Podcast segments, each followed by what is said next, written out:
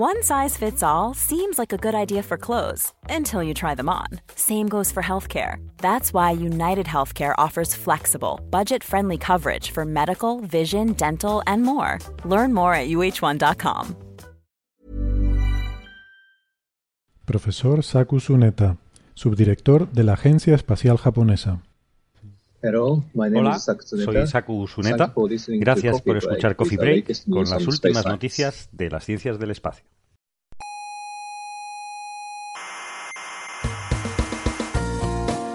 Aquí comienza Coffee Break. No me interesa. La tertulia semanal sobre actualidad científica. Me da igual porque yo no creo en la ciencia positiva. Ah, Yo soy más de Iker Jiménez. ¿no le gusta a usted la ciencia positiva? Me repugna. ¿Pero por qué? Porque a mí el empirismo me ha hecho mucho daño.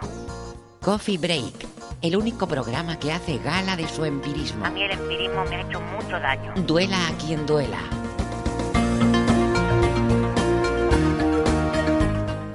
Bienvenidos, bienvenidas. Eh, ¿Cómo es esto que dicen mis compañeros? ¿Científicos? ¿Cientóficos? ¿Cientópicos? ¿Cientófilos? ¿Cientófilos de la galaxia? Bueno, da lo mismo. Cualquier persona que le encante la ciencia como a nosotros. Pasen, pasen, que hoy tenemos muy buena compañía y un programa bastante entretenido. Les habla Marian Martínez y esto es Coffee Break, Señal y Ruido. Hoy no todo, pero sí que más que noticias nos vamos a centrar en, bueno, poner ciertas... eh, poner cierta... ponemos en duda algunas de las noticias que ya, que ya hemos comentado en capítulos anteriores. Por ejemplo, ¿qué pasa con esa galaxia ultradifusa? ¿Realmente su masa dinámica y su masa luminosa coinciden tanto como para descartar que se necesite incluir materia oscura o otras gravedades eh, modificadas? Pues bueno, les comentaremos algunos de los detalles técnicos en contra de este resultado que han surgido pues a lo largo de esta semana. Eh, también les hablaremos sobre un resultado reciente que recomienda cierta cautela en la interpretación de la señal del hidrógeno que provenía de- del momento en que se formaron las primeras estrellas y que se detectó hace poco y también comentamos en algún programa. Eh, ¿Qué pasa también con esta oscilación que detecta el experimento Dama Libre, que se interpreta como materia oscura y que hoy por hoy es el único eh, instrumento que la detecta? Pero bueno, antes que nada, antes de ponernos en materia, les recuerdo pues lo de siempre, que nos pueden escuchar en iVio, en iBox, en iTunes y también en TuneIn. Madre mía, cada vez me lo ponen más difícil esto. En la radio estamos en Canarias, en Daute Radio, Radio El Día, Radio ECA y Ondas Yaiza. En Madrid, en Onda Pedriza. En Aragón, en Radio Ebro y en Argentina, en la frecuencia modulada 99.9 de Mar del Plata. En nuestra web señalirruido.com tienen todos los horarios y las frecuencias de estas emisoras. Y bueno, allí en esta web también pueden encontrar todos nuestros episodios y referencias que son bastante útiles para ampliar conocimientos sobre los temas que, que tratamos en los programas. Y por último, ya saben que si quieren hablar con nosotros o dejarnos alguna pregunta, lo mejor para que les respondamos rapidito es que nos busquen en las redes sociales. Saben que estamos en Twitter y en Facebook. También, si lo prefieren, nos pueden escribir eh, mensajes de correo electrónico a la dirección oyentes arroba señalirruido.com.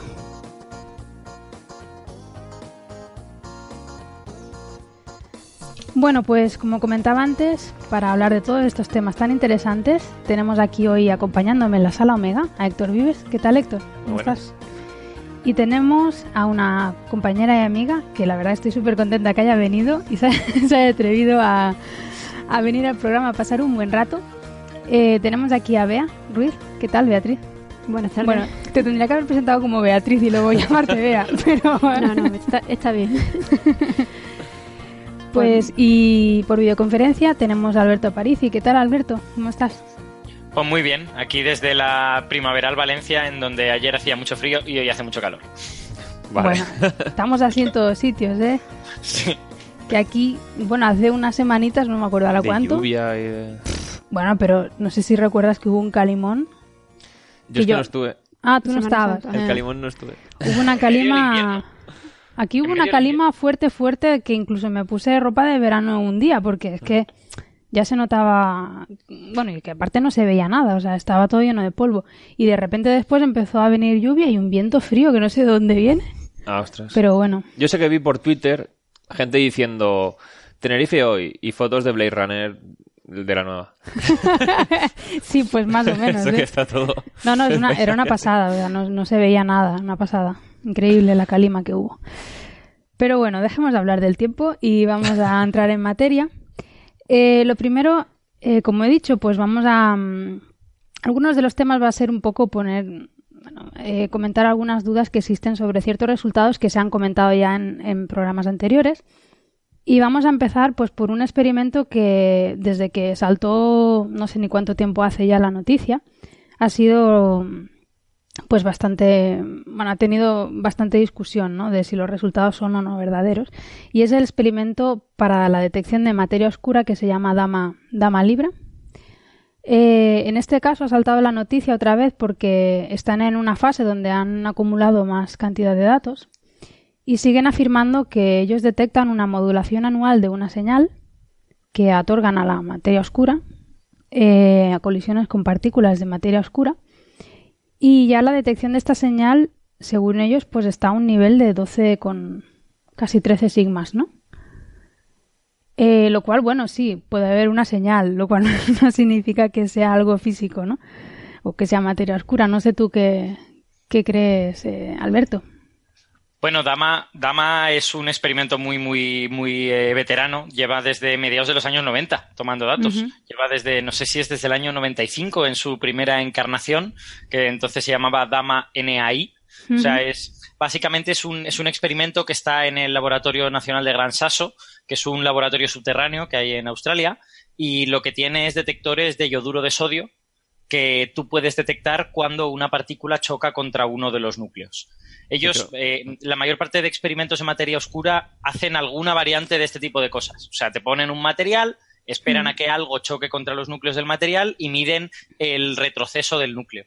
La, mayor parte de estos experimentos miden la, recoil energy, esta, la, la, energía de retroceso. En el caso de Dama no miden la energía de retroceso de los núcleos, sino de los electrones a las que los núcleos les están transmitiendo una parte de la energía, o sea que es más complicado todavía. Ah, vale, pues no tenía ni idea de eso.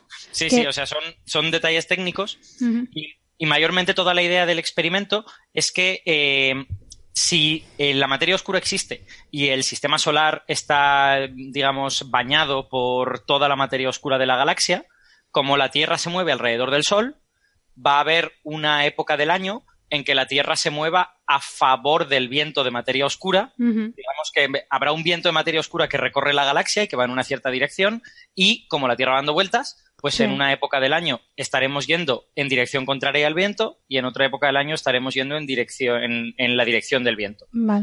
Cuando, vayamos en dirección contraria, vamos a ver que las partículas de materia oscura nos vienen con más velocidad y cuando vayamos en, el mismo sentido, pues las vamos a ver con menos velocidad. Y esto debería hacer que a lo largo del año las colisiones de la materia oscura fuesen eh, de diferente probabilidad. en el caso más sencillo, pues cuando las viéramos con más velocidad habría más colisiones y cuando las viéramos con menos velocidad habría menos colisiones. Pero eso puede depender también de la, de la distribución de materia oscura en la galaxia, que es desconocida. Claro.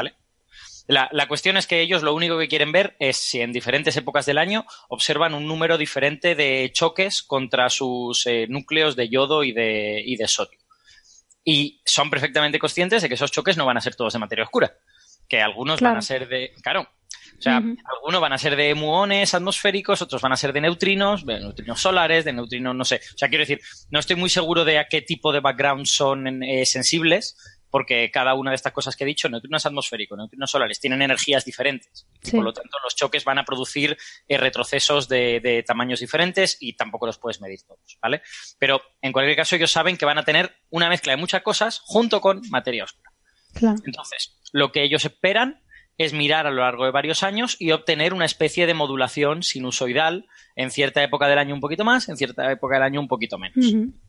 Y lo que observan es efectivamente que eh, tienen una señal muy grande con, muchos choques de estos y luego una pequeña modulación que no sé de, cuánto es, me parece que es de, eh, no llega al 10% o algo por el estilo, una pequeña modulación que va con, los, con las diferentes eh, épocas del año, con un máximo a finales de mayo y un mínimo pues eh, en diciembre o algo por el estilo. Sí, la, bueno, la cosa está en que me parece un artículo creo de 2014 o algo así, eh, correlacionaban esa modulación con simplemente neutrinos solares y muones provenientes del Sol, porque justamente les coinciden con las épocas, bueno, pues que se reciben más de esas partículas por parte del Sol, ¿no? Sí, yo no, yo no eh, pertenezco a la comunidad de materia oscura, pero sí que he hablado con un amigo que, que tengo que trabaja bastante en esto, que está en la Universidad de Laida, se llama Juan Herrero, y está ahí, ha hecho varios papers en cosas relacionadas con Dama y tal. Él es teórico, no, es experimental. Eh, y él me ha contado que eh, la explicación de muones no convence particularmente. Porque la, em, lo que en Dama no solo están mirando cómo cambia con el tiempo la señal, sino que también miran cómo cambia con la energía a energías diferentes de, del retroceso que tú mides, deberías ver modulaciones ligeramente diferentes, según cuál sea pues la masa de las ah, partículas que te vienen y todas estas cosas. Entonces, la dependencia con la energía y el tiempo que se ve no es consistente con muones. Eh, con neutrinos no, no, lo tengo, no lo tengo tan claro, pero entiendo que neutrinos y muones en realidad están correlacionados. Sí. Porque los, los, los muones son producidos por neutrinos. Sí. Eh, entonces, lo que pasa con esta modulación es que eh, es muy difícil de conciliar con los otros experimentos de búsqueda de materia oscura directa. Eh, los otros experimentos, la mayoría no están mirando modulación anual, sino que lo que están haciendo es simplemente tener un detector con un material, que a veces es germanio, a veces es xenon, son otras cosas, y miran pues cuando algo choca contra esos núcleos. Y tratan de quitarse todos los backgrounds. Le tratan, así como Dama eh, no es que le parezca bien tener, tener ruido de fondo, tener otras partículas, pero Dama dice, es que yo lo que voy a mirar es cómo, cambia con el tiempo. Ya. entonces, no pasa nada porque se me acumulen muchas otras cosas. bueno, siempre y cuando esas cosas no te cambien también con el tiempo. Exactamente. efectivamente, efectivamente. Sin embargo, la mayor parte de otros experimentos lo que dicen es, de verdad yo quiero quitarme todo este background, yo quiero saber qué es un neutrino, quiero saber qué es un muón para quedarme solo con lo que pueda ser materia oscura. Y cada uno de estos experimentos lo que te saca es una serie de cotas sobre cuál es la masa de la materia oscura y cuál es su probabilidad de interacción con los núcleos. Eh, el problema es que tú lo que quieres es eso. Tú lo que quieres es los datos de la masa de la, partícula de materia oscura y la probabilidad de interacción con el núcleo. Pero cada experimento mide cosas diferentes. Uno está midiendo retrocesos de núcleos de germanio, otro está midiendo retrocesos de núcleos de xenon, Dama está midiendo yodo y sodio. Entonces, comparar experimentos no siempre, o sea, desde luego no es trivial y, no siempre es fácil. Entonces, lo que sucede es que Dama saca una serie de conclusiones sobre sus, sobre sus resultados. En Dama dicen, yo por la modulación esta que veo, lo que puedo tener es una materia oscura ligera de 10 gigaelectronvoltios o un poco menos, que interacciona básicamente con el yodo, eh, con el sodio, perdón, o puedo tener una materia oscura pesada de 60 gigaelectronvoltios o algo así. Ya veis que la diferencia no es muy grande, tampoco es súper ligera, súper pesada, eh, que interacciona más con el, con el yodo. Eh, y cuando tú vas a los otros experimentos y les preguntas, oye, ¿tu experimento podría haber una materia oscura ligera con estas características o una materia oscura más pesada con estas otras? Los experimentos dicen que no. Eh, experimentos como LAX, como Xenon, una tonelada, como Panda, todos te están diciendo que si esa materia oscura estuviese ahí, ellos tendrían que haberla visto. Y no la están ah. viendo. Vale, vale. Entonces, hay una. Hay como una especie de tensión bastante fuerte en el, en el mundo de experimentos de búsqueda directa de materia oscura entre la gente de Dama Libra que, que ellos insisten, oye, que yo estoy viendo una cosa, fíjate que no es consistente con muones, que no sabemos muy bien lo que es, y sí que es consistente con algún tipo de materia oscura, con el resto de experimentos que dicen, ya, pero es que yo también tendría que ver. Entonces, eh, esta, esta, eh, eh, esta polémica solo mm. se zanjará cuando se hagan más experimentos de modulación anual que ya han empezado a tomar datos. Mm. Han empezado en, en, el Pirineo español, en Canfranc, tenemos uno que se llama Anaís, que ya está tomando datos.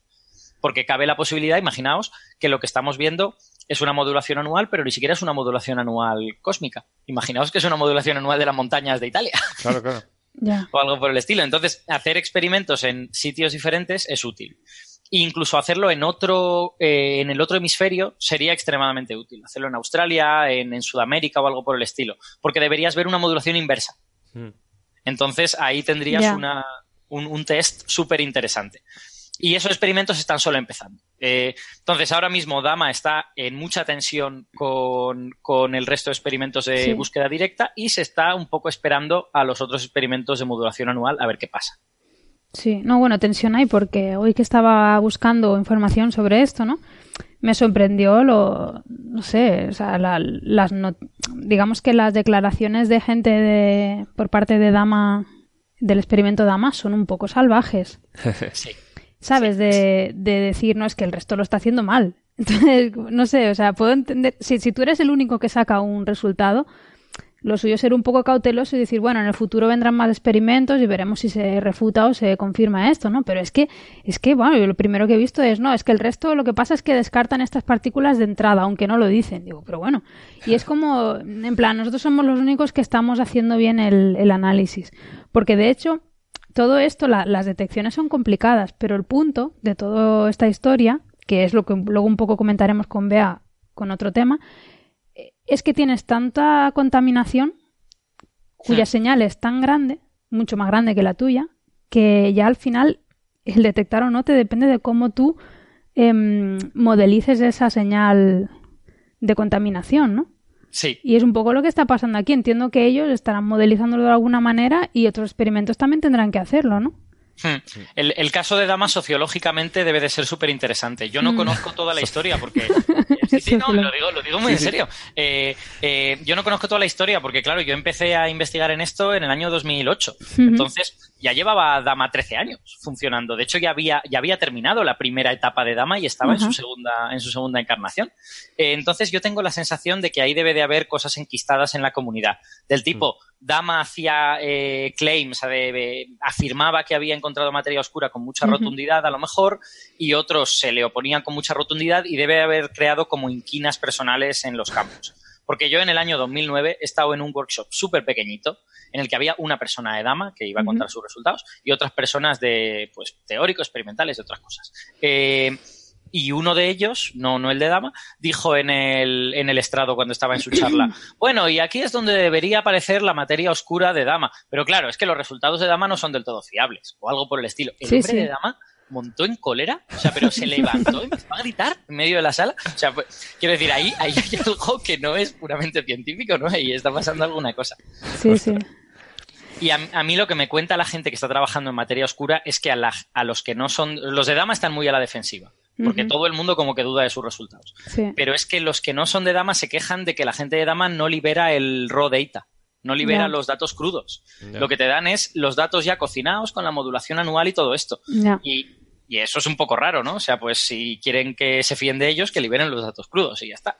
La verdad que yo cuando analizo datos así de, física solar o lo que, sobre todo de sí, bueno, unos que estuve haciendo hace un tiempo, ¿no? En, en el marco de una tesis, cuando tú en tus datos encuentras una modulación anual, a mí de entrada me escama. Porque claro, incluso una modulación de 29 días teniendo la luna me escama todo, ¿sabes? Que cuando encuentras ese tipo de cosas en tus datos, lo primero que piensas es, bueno, a ver, mm, es en algún sistemático algo que no estás controlando, ¿no? Pero bueno, puede ser. Lo que pasa que, no sé, a mí me resulta muy exótico, ¿no? O sea, una modulación anual de la materia oscura, lo que tú has comentado, ¿no? Tiene que haber un viento, pero ¿qué viento? O sea, tiene que ser una cosa totalmente eh, como muy colimada, ¿no? Porque claro, para ver una modulación tan clara en nuestra órbita. A ver, la, la cuestión eh, ahí hay un problema muy serio, que es, eh, ¿os acordáis? Hace unos programas hablamos de cómo seguir el rastro a halos de materia oscura de galaxias satélites utilizando las estrellas de, esas, de esas galaxias que quedaban en strips alrededor después de haber sido canibalizadas por la Vía Láctea o algo así. eso es muy interesante porque uno de los grandes problemas es que tú no sabes cómo está distribuida la materia oscura. Tú haces, tú haces eh, asunciones sobre cómo está distribuida y supones que si ha pasado el suficiente tiempo y están en equilibrio dinámico, pues la distribución debe de ser más cueliana. Que quiere decir que habrá más eh, partículas con velocidades bajas y luego decaerá exponencialmente a partículas con velocidades más altas. Entonces. De todas en órbitas así en la teoría, sin estar muy relacionadas entre ellas, ¿no? Sí, entiendo, entiendo que con momento angular cero, o sea, que el halo, que el halo es esférico, esencialmente. Claro, por eso, o sea, a mí lo que me llama la atención es que en principio deberían venir indistintamente de la, dirección mm. un número de partículas muy parecido, ¿no? Claro, es que es como si tuviéramos un jet stream aquí en, el sistema solar, ¿no? De materia oscura. Vale, yo no, soy, no soy un experto en eso, pero eh, mi sensación es que ahí tienes un sesgo que tiene que ver con dos cosas. Primero, con el movimiento del Sol alrededor de la Vía Láctea. Eso de alguna manera te da una, una, velocidad en la cual tú estás atropellando a la luz de materia oscura. Y luego la inclinación del plano del sistema solar respecto al plano de, la Vía Láctea, que es en el que se está moviendo el Sol. Entonces, yo sospecho que ese viento te viene de la combinación de esas dos cosas. Si he entendido bien esto. Puede ser. Sí, pero eso también podría verse. Si había una galaxia enana que ha pasado cerca y tiene la materia oscura eh, como estirada por el efecto de marea, si está pasando eso cerca del sistema solar, sí que veríamos ahí más partículas desde una dirección que de otra. Esto la gente de materia oscura lo llama streams. O sea, hablan de que, de que el halo de materia oscura puede tener como flujos que no son tan grandes como la Vía Láctea y con velocidades anómalas, que no son las del resto de la Vía Láctea. Y claro, si te estás encontrando con esa cosa, pues puedes tener señales súper raras, porque estás en un punto no típico de la Vía Láctea en ese sentido. Entonces, eh, también para comparar los diferentes experimentos hay muchas asunciones que tienen que ver con eso, con cómo es el halo de materia oscura y tal, y es parte de lo que ponen la gente de Dama para decir, no, es que esta comparación quizá no es, eh, quizá tiene estos, aquí estas asunciones, tiene aquí estas cosas y tal. Es, es difícil, es complicado porque es que no sabes nada. No tienes, es razonable asumir que tengan una distribución de Maxwell y es lo que mucha gente hace, pero eh, al final resulta que la gente se ha hartado y ha empezado a coger todo tipo de modelos con todo tipo de distribuciones para ver si encontraban un, un eh, matching, una, una, coincidencia entre lo que dice Dama y lo que decían los otros experimentos y no lo han encontrado. Con, todas las combinaciones posibles que se le ha ocurrido a la gente. Aquí estaban intentando... Digo, que estaban ya diciendo cosas incluso como que a lo mejor la materia oscura no interacciona con la interacción débil, sino con una nueva. Con una nueva. Claro. Claro, eh. de, hecho, un, ahora podemos ir ya al paper este que ha salido, que ha salido ahora, que analiza los resultados de la fase 2 de Dama Libra, ¿vale? Dama Libra es la segunda encarnación de Dama, entonces esto es la fase 2 de Dama Libra. y lo interesante de la fase 2 es que tiene eh, datos sobre la, los eh, retrocesos de, electrones a energías bajas. Tiene datos por debajo de 2 kiloelectronvoltios. Y eso es que eh, yo cuando no sabía nada de esto, pues no sabía por qué era interesante, pero me, lo explicaron. Eh, eso es muy interesante porque si la materia oscura es ligera, tú esperarías que a esas energías bajas empezaras a ver retrocesos del yodo y verías muchos más, eh, muchos más hits, muchos más retrocesos. Y si la materia oscura es pesada, sin embargo, esperarías que hubiese cada vez menos. Entonces, en esas energías bajas, tú puedes distinguir entre los dos tipos de materia oscura que Dama dice que está viendo. Y lo gracioso es que no ve ni una cosa ni la otra, ve algo intermedio. y, con, y con esos datos, Dama se autoexcluye a sí misma, autoexcluye su materia oscura ligera con 5 sigmas y autoexcluye su materia oscura pesada con 3 sigmas. Ah, guay. y ahí, y ahí es cuando, em, claro, parece que Dama tiene un problema consigo misma. Madre mía. Y, y ahí es cuando entra lo que Héctor ha dicho. Y ahí es cuando entran modelos exóticos en los que la materia oscura distingue entre protones y neutrones y entonces choca de manera diferente con protones que con neutrones y hay que volver a hacer todos los cálculos y, bueno, todo se vuelve mucho más complicado y es un follón, esencialmente. Qué ya, pero de todas formas, la parte de cálculos fáciles, estamos excluyendo rango de masas y de parámetros y no hemos encontrado nada todavía. Sí, es que además el, quiero decir, aunque este es un, es un experimento un poco polémico y tal, en cierta manera hay que tomárselo en serio porque los primeros cálculos con las con las distribuciones de materia oscura esperables y todo esto te decían que el pico tenía que estar en junio. Y resulta que tú lo encuentras a finales de mayo. O sea que eh, lo que Dama encuentra es consistente con lo que tú esperabas de materia oscura. Y sin embargo no es consistente con lo que tú esperas de muones o de otras cosas. Eh, entonces, parece que estén viendo algo, pero es que es incompatible con todo lo demás que se... No sé, es, un poco, es un poco complicado todo. Yo, la comunidad es escéptica, ¿eh? Yo creo que la mm. comunidad es un poquito escéptica respecto a Dama, pero, pero es que está ahí. Sí, sí. No, habrá que esperar en lo que tú decías, ¿no? A los, la siguiente batería de experimentos. Detectores independientes es la clave aquí, me parece. Exacto. Es que, y sobre todo si pueden hacer en el hemisferio sur, es que sería comparar la misma señal que debería tener la fase invertida, ¿no? Debería tener el máximo donde en el hemisferio norte está el mínimo. Eso sería fantástico. Y me pregunto, ¿y si se detectase una modulación, o sea, si se confirma con otros detectores la modulación, entonces... Entonces no estás entendiendo algo. claro, entonces otra vez estamos perdidos. Bueno, no, no, a ver, está muy bien. Si eso pasara, estarías excluyendo que fuese ambiental. Estarías, estarías, excluyendo que fuera en concreto las montañas de Italia o en las rocas de Europa o algo por el estilo. Por lo menos sabrías que es algo externo a la Tierra. Y entonces tendrías que ver pues si puede ser sistema solar, si puede ser por algo relacionado con el Sol, que al fin y al cabo es el astro más notable de nuestras cercanías, o, si, o si es galáctico o qué está pasando. Sí, porque parece que no que ninguno de los candidatos de partícula de materia oscura explica este, este tipo de señal tampoco. Entonces. Efectivamente, bueno, y sobre Habría que inventarse otra, otra partícula y otra interacción además también. Ya, ya os digo, o sea, uno siempre puede retorcer los modelos de partículas y puede hacer cosas complicadas como estas de no, es que a la materia oscura le gustan los neutrones, no le gustan los protones, o al revés. Y entonces, a lo mejor puede sacar cosas, pero pero los modelos sencillos hay una tensión muy grande, porque mm. lo que ves en Dama tendría que haberse visto en, en LAX o en, o en Shannon una tonelada.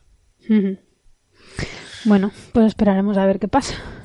Bueno, si dura el programa tanto, porque no sé. Lo contaremos en otro programa. ¿Cuántos años esperan para tener bueno, Anaís, aquí en Canfranc, está ya tomando datos y se entiende, a ver si no recuerdo mal, 2019-2020 habría que tener, habría que tener ya resultados. Eh, otros experimentos, pero creo que son del hemisferio norte todos, también en 2020. Y hay uno que se está construyendo en Australia que no sé cuándo, no sé ni siquiera si está, si está operativo. Creo que no. Veremos. Bueno, pues si este programa es el ciento qué? 158.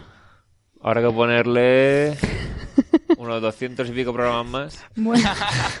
Madre mía. ya lo contaremos. Pues sí, si llegamos al, al 300, 350 o Madre mía, madre mía. A mí mucho me parece haber llegado a este ah, programa. No, 200 no, porque son 52 semanas por año. Bueno, ya, pero asumiendo que todo se va a retrasar.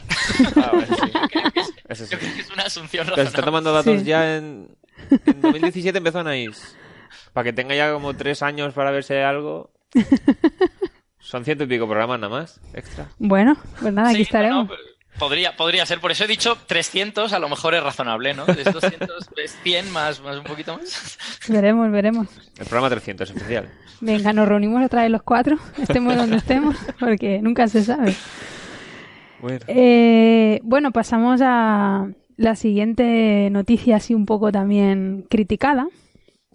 Eh, es una noticia que, de la que se habló la semana pasada eh, y es del descubrimiento de una galaxia que aparentemente eh, su curva de rotación encaja bien, o sea que no, necesitas recurrir a materia oscura ni gravedad modificada ni ninguna historia para reconciliar su masa dinámica con, su masa luminosa, ¿no? Eh, bueno, ya lo comentaron, de hecho, en el programa anterior, ¿no? Que nada más salir la noticia en, Nature, em, hubo gente que, que puso en Twitter pues cálculos que habían hecho. Porque al fin y al cabo esta gente tiene 10 datos.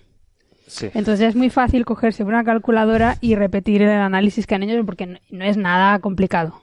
Mm. ¿Vale? Estadística de la más básica.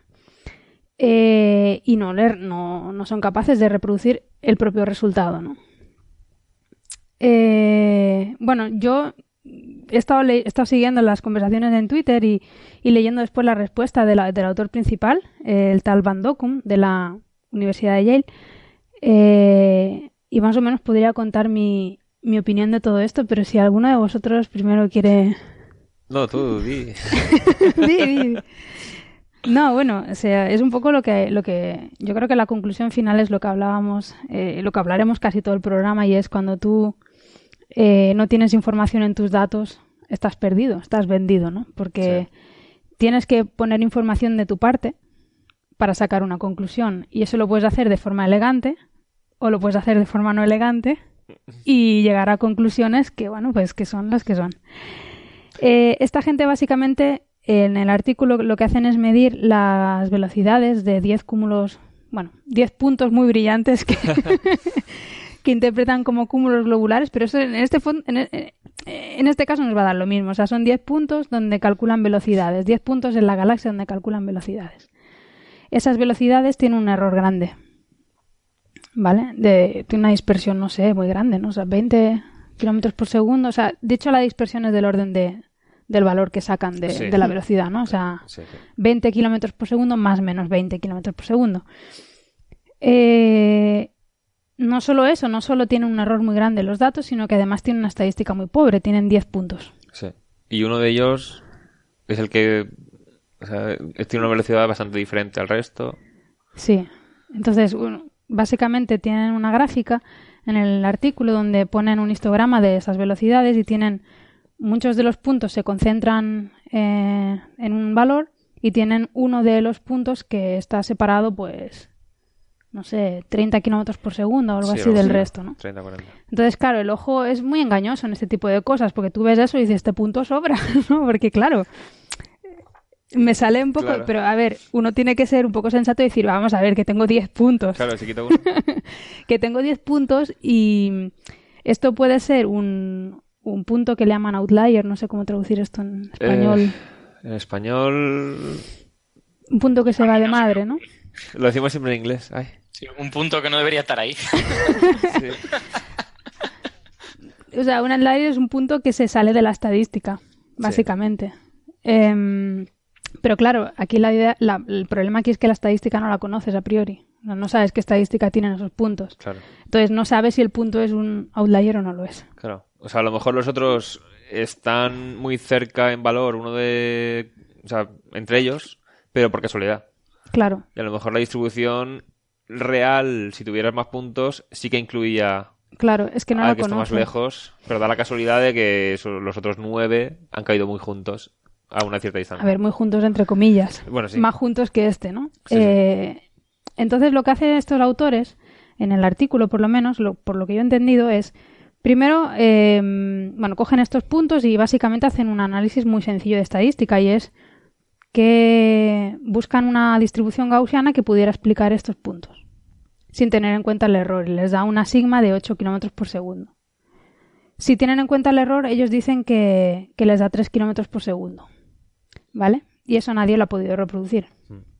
Entonces, yo creo que la trampa aquí que usan ellos es que usan eh, una estadística muy sencilla en el sentido que no están infiriendo realmente la distribución, sino que están, digamos, em, dando valores de esa distribución y además están usando, para sacar esa distribución gaussiana, a ver, lo vuelvo a explicar. Los autores lo que suponen es que hay una distribución gaussiana de, la, de, la, de la cual, si sacas 10 puntos, podrías sacar las velocidades de esa galaxia, ¿vale? Eh, y ahora quieren saber cuál es esa distribución gaussiana subyacente, qué sigma tiene, qué desviación estándar tiene, ¿no? qué anchura tiene de, del perfil. Eh, entonces, hacen un poco de trampa porque lo que hacen es usar un estimador que ellos le llaman robusto, bueno, se llaman estimadores robustos, eh, que son estimadores que te permiten, cuando tú tienes muchos puntos y tienes uno que se te va de madre, ese tipo de estimadores pesan muy poco ese punto. Hmm. Porque son estimadores que le dan muchísimo valor a los puntos que están cerquita del valor promedio y le dan muy poco, muy poco peso a los puntos que se salen de. O sea, ya no solo que se salgan mucho de que sean outliers, sino que incluso se alejen del valor promedio. Hmm. Entonces están usando ese tipo de ligadura, están sacando una distribución que, claro, es muy estrechita, porque lo están imponiendo porque están usando un estimador que los puntos que se vayan mucho de, los puntos centrales los pesa muy poquito. Entonces, de, alguna manera están usando un procedimiento estadístico que busca encontrar el, punto central de la distribución. Exactamente, con, con, la menor dispersión posible. Claro. Y de alguna forma lo que están, lo que estaría diciendo ese, ese, análisis es, vale, esta es la distribución que me sale bajo esas condiciones, que eso no lo dicen en el artículo, o sea, eso lo he inferido yo, yo no sé si es correcto o no, yo creo que sí, pero bueno. Eh, bueno, el estimador que usan sí, que se llama by, by weight o by weight o algo así. Sí, de eh, no sé cómo se traduciría. Sí, no, sé, bipesado, no sé. Entonces, lo que es, lo que al final uno concluye es que, vale, pues me está sacando una distribución que es muy estrecha, pues por, por imposición. ¿Vale? Y, por imperativo legal. Sí, por imperativo legal. Y, y la y, y, la consecuencia de eso es que el punto ese que se salía lo están considerando como claramente un outlier, o sea, como una medida falsa, por así decirlo. Sí, como que da la casualidad de que sale eso, pero no es representativo. ¿no? Exactamente. Entonces, hombre, eh, el problema que yo le veo a todo esto es que si tú asumes eso y te sale, pues es que no estás sacando nada. Si tú tuvieras suficientemente, suficientes datos como para tener información, eso no te pasaría, seguramente. Entonces, con 10 puntos tienes que ser muy, muy cauteloso en este tipo de análisis. ellos también dicen que justo el espectro del que da un valor más alejado tiene peor calidad y además justo al lado de la línea de absorción de las estrellas que usarían para medir la velocidad hay una parece que sea una línea de emisión entonces que les tira el valor un poco hacia el... O sea, que podría estar sesgado por la mala calidad del espectro. Pero no se atreven a quitarlo. Claro, entonces dicen, bueno, vamos a ponerlo igualmente, pero tal. A ver, una inspección visual de los espectros son todos muy malos. Claro. Entonces, entre malo y un poquito más malo, sinceramente no creo que haya mucha diferencia. No es que tengas muchos espectros muy buenos y de repente hay uno muy malo que dices, bueno, claramente no es que son malos y de repente hay uno que es un poco más malo. Entonces, eh, este lo que tienes eso es la que parece emisión justo al lado de la absorción que miden, que dicen esto mm, podría tirarnos a línea hacia un lado mm. y causar la desviación que vemos, pero no se sabe tampoco si... Eh, entonces, este tipo de análisis, cuando tú tienes tan poquitos puntos, eh, no te puedes lanzar la piscina y hacer un análisis así tan, tan sencillo frecuentista, es decir, pues ah, calculo aquí la media, la sigma y ya está. Pero si no, no sales en Nature. No, claro, si no, no sales en Nature. eh, y hay maneras de, de poder hacer esto de forma elegante, sin esconder nada y de sacar conclusiones, pues, que no te gustarán y no saldrás en Nature, pero serán más, yo creo que serán más lógicas, ¿no? Porque la clave de, o sea, la clave de su resultado es que con el 90% de confianza las velocidades de estos cúmulos en torno a la galaxia son de menos que tanto. Menos de 10. Sí, menos de 10 kilómetros por segundo. Y eso es lo que les dice que entonces la galaxia tiene menos, menos masa que tanto. Exacto. Entonces otros dicen, ojo que si ponemos una incertidumbre mayor, en el resultado este, entonces ya sí que incluye valores más lógicos. O sea, que tendría la galaxia más materia oscura de la que está diciendo este hombre que tiene. Sí. Claro, o sea, si, si incluyes cosas como el outlier este, como el punto este que tienes ahí a la izquierda en la gráfica, eh, y coges una distribución que no sea necesariamente estrecha, pues obtienes mayor rango de velocidades, por lo tanto más velocidades altas y mm. por lo tanto necesitas más materia para que la galaxia siga unida porque hay cosas con velocidades muy altas. Es que el problema de esto es que eh, estos datos son eso, son 10 puntitos y, depende de la persona que los analice va a salir una cosa, va a salir otra. Hmm.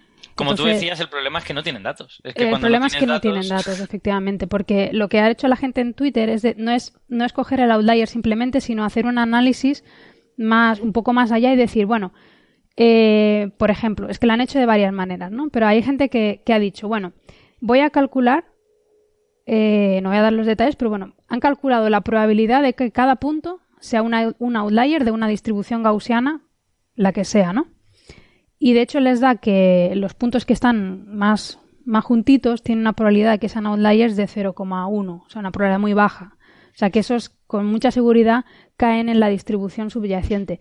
El que a nosotros nos parece un outlier, porque ya te digo que el ojo es muy engañoso, eh, tiene una probabilidad de 0,3. ¿Qué pues dices? Es más, es más grande, pero tampoco es para quitar el punto. Justo. Mm. ¿Vale? Y es un poco lo que decíamos, porque ese espectro efectivamente es más malo, pero los otros también son malos. Claro. Entonces, eh, entonces, bueno, pues esa gente pues no quita el punto porque no lo puede quitar, pero el análisis es consistente eh, con lo que hacen es asumir que tiene esa distribución de velocidades de la galaxia subyacente que tú quieres conocer, más una distribución que te recoja los posibles outliers que tengas en los datos. Mm.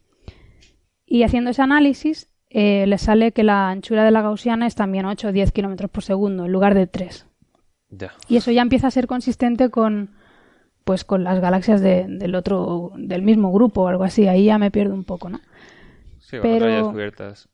Entonces otra, gente ha hecho el análisis de otra forma. Mm.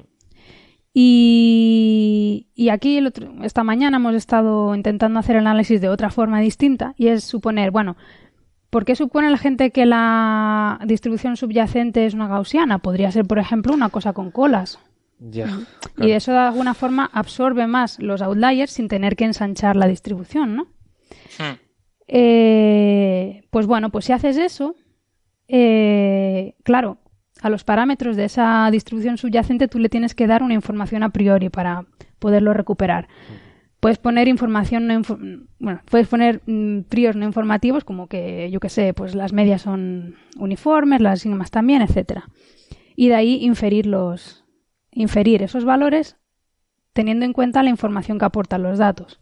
Bueno, pues haciendo eso nos sale que dependiendo de la información a priori que tú metas sacas una cosa u otra. ¿Qué te está diciendo? que tus datos no aportan ninguna información al problema, que lo que importa es tu información a priori. Sí. Entonces, esa es la forma, yo creo, elegante de hacerlo. Y es, mira, yo pongo esta información a priori. Ahora le añado estos datos y lo que me sale es esto. Si lo que me sale es lo que yo le he puesto a priori, entonces estás perdido. Ahora, si lo que te sale es otra cosa, que normalmente pues son cosas más definidas, pues bueno, pues los datos tenían información suficiente como para eh, pues eso, inferir en este caso la, anchura de las distribuciones, etcétera, ¿no? Pero en este caso es que hemos estado jugando, con Andrés eh, eh, ha estado jugueteando también con los, con los datos estos y es que no sale nada. Entonces la conclusión a la que hemos llegado es, es que estos datos no tienen información suficiente para, para constreñir nada. Claro. Es que encima, aparte de decir ellos que lo constreñían, las noticias lo llevaron un paso más allá. Claro dijeron que la galaxia no tenía materia oscura, en absoluto. Claro. Hmm. Y en la página que ha montado el primer autor, autor principal, sobre el tema también lo explica. Dice, nos, tuvimos ahí una pequeña disputa con hmm. la revista porque ellos eh, habían puesto el título a Galaxy Lacking Dark Matter, o sea, que le falta materia oscura. Sí. Y le querían cambiar el título en la revista por una galaxia sin materia oscura. Dice, no, lo que decimos es que tiene... En la revista. O sea, la, revista te hace sugerencias sobre el título. Bueno. Hombre, siendo Nature, para que tenga más impacto. Madre. Bueno, el caso es que dijeron, o sea, durante un tiempo tuvieron el, título puesto como una galaxia sin materia oscura y dijeron, no, no, es que eso no es lo que nos sale. Nos sale que le falta materia oscura. O sea, no tiene tanta como tendría que tener. Hmm. Pero no decimos que no tenga en absoluto. O sea, algo sí que tendría. Pero, claro, dice, si te faltan 300 veces, que tengas tanta materia oscura como estrellas en vez de 300, eh, es casi como si no tuvieras. Pero no queremos decir que no hay materia oscura en absoluto, porque eso sí que sería difícil de conseguir. Ya. En un universo con materia oscura. En fin, que total, que esto. La verdad que este tipo de resultados a mí por lo menos me cabrean mucho, no sé si se ha notado, pero es que, claro, es que además lo primero que haces cuando eres árbitro de una revista es, y en este caso además es que es dramático porque solo tienen 10 puntos. Sí. Y el cálculo es tan sencillo que dices tú, esas tres personas que han revisado supuestamente, porque ya, ya no me creo ni que lo hayan revisado, este artículo, ¿no se les ha ocurrido hacer el cálculo? Solamente para ver qué sale, jolín, es que son 10 puntos. Y, y, luego además lo, comentaba, ¿no? Cuando antes de empezar el programa, la gráfica maravillosa esta del artículo, donde se ven los histogramas con sus datos y una especie de gaussiana puesta encima que parece encajar a ojo, ¿no? Salvo el punto este que se va. Sí.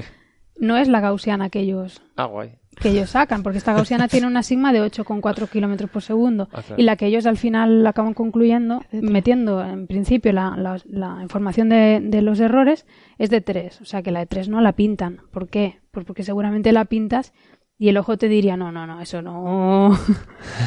A ver si ya la de 8 está justita ahí.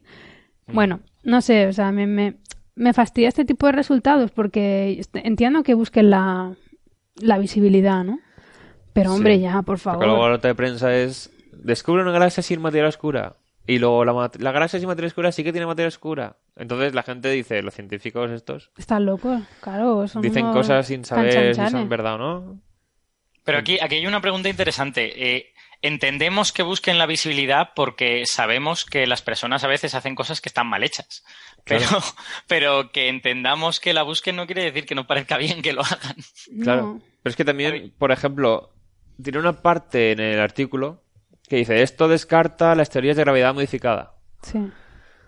Y lo dicen por un malentendido por parte de ellos. Porque ellos pensaban que la teoría de gravedad modificada explicaba muy bien otra galaxia que era muy distinta a esta. Y se explica muy bien aquella, entonces esta no la puede explicar. Pero resulta que aquella galaxia que pensaban ellos que sí que reproducía bien la gravedad modificada, también era un caso difícil. Entonces, se puede tener que la gravedad modificada sí que explica muy bien la galaxia de ellos con el resultado de materia oscura que les sale a ellos, pero entonces no explica la otra. Por eso ellos dicen, eh, lo pusimos mal en el artículo, pero el problema realmente es que explique una y la otra no. O sea, una con mucha materia oscura y pocas estrellas. Si explicas eso, con gravedad modificada te va a costar explicar una con muchas estrellas y poca materia oscura. Y viceversa. No sé, yo por mi parte, eh, de, yo no me resisto a pensar que la gente haga, haga fraudes aposta. No, no, él, o sea... Que haga cosas en las que no crean. Yo creo que este es un caso de wishful thinking, ¿no? O sea, que ellos querían de verdad haber visto esta cosa y encontraron argumentos que les parecían razonables para defender ese, esa posición. Sí. Y, y probablemente, pues, pues eh, había más de su intención que de lo que los datos le estaban claro, El tema con Nature y revistas de estas, yo creo que lo, más que el factor de impacto y tal, es. Tienen toda la maquinaria propagandística detrás. Entonces, cuando sale en Nature, no es que el paper sea mejor, es que llega mucho más a todos los medios. A todo el mundo le llega y además como le tienen el embargo para que todos se preparen la noticia bien y luego el mismo día salen todos los medios la misma noticia, hmm. tiene mucho más impacto mediático.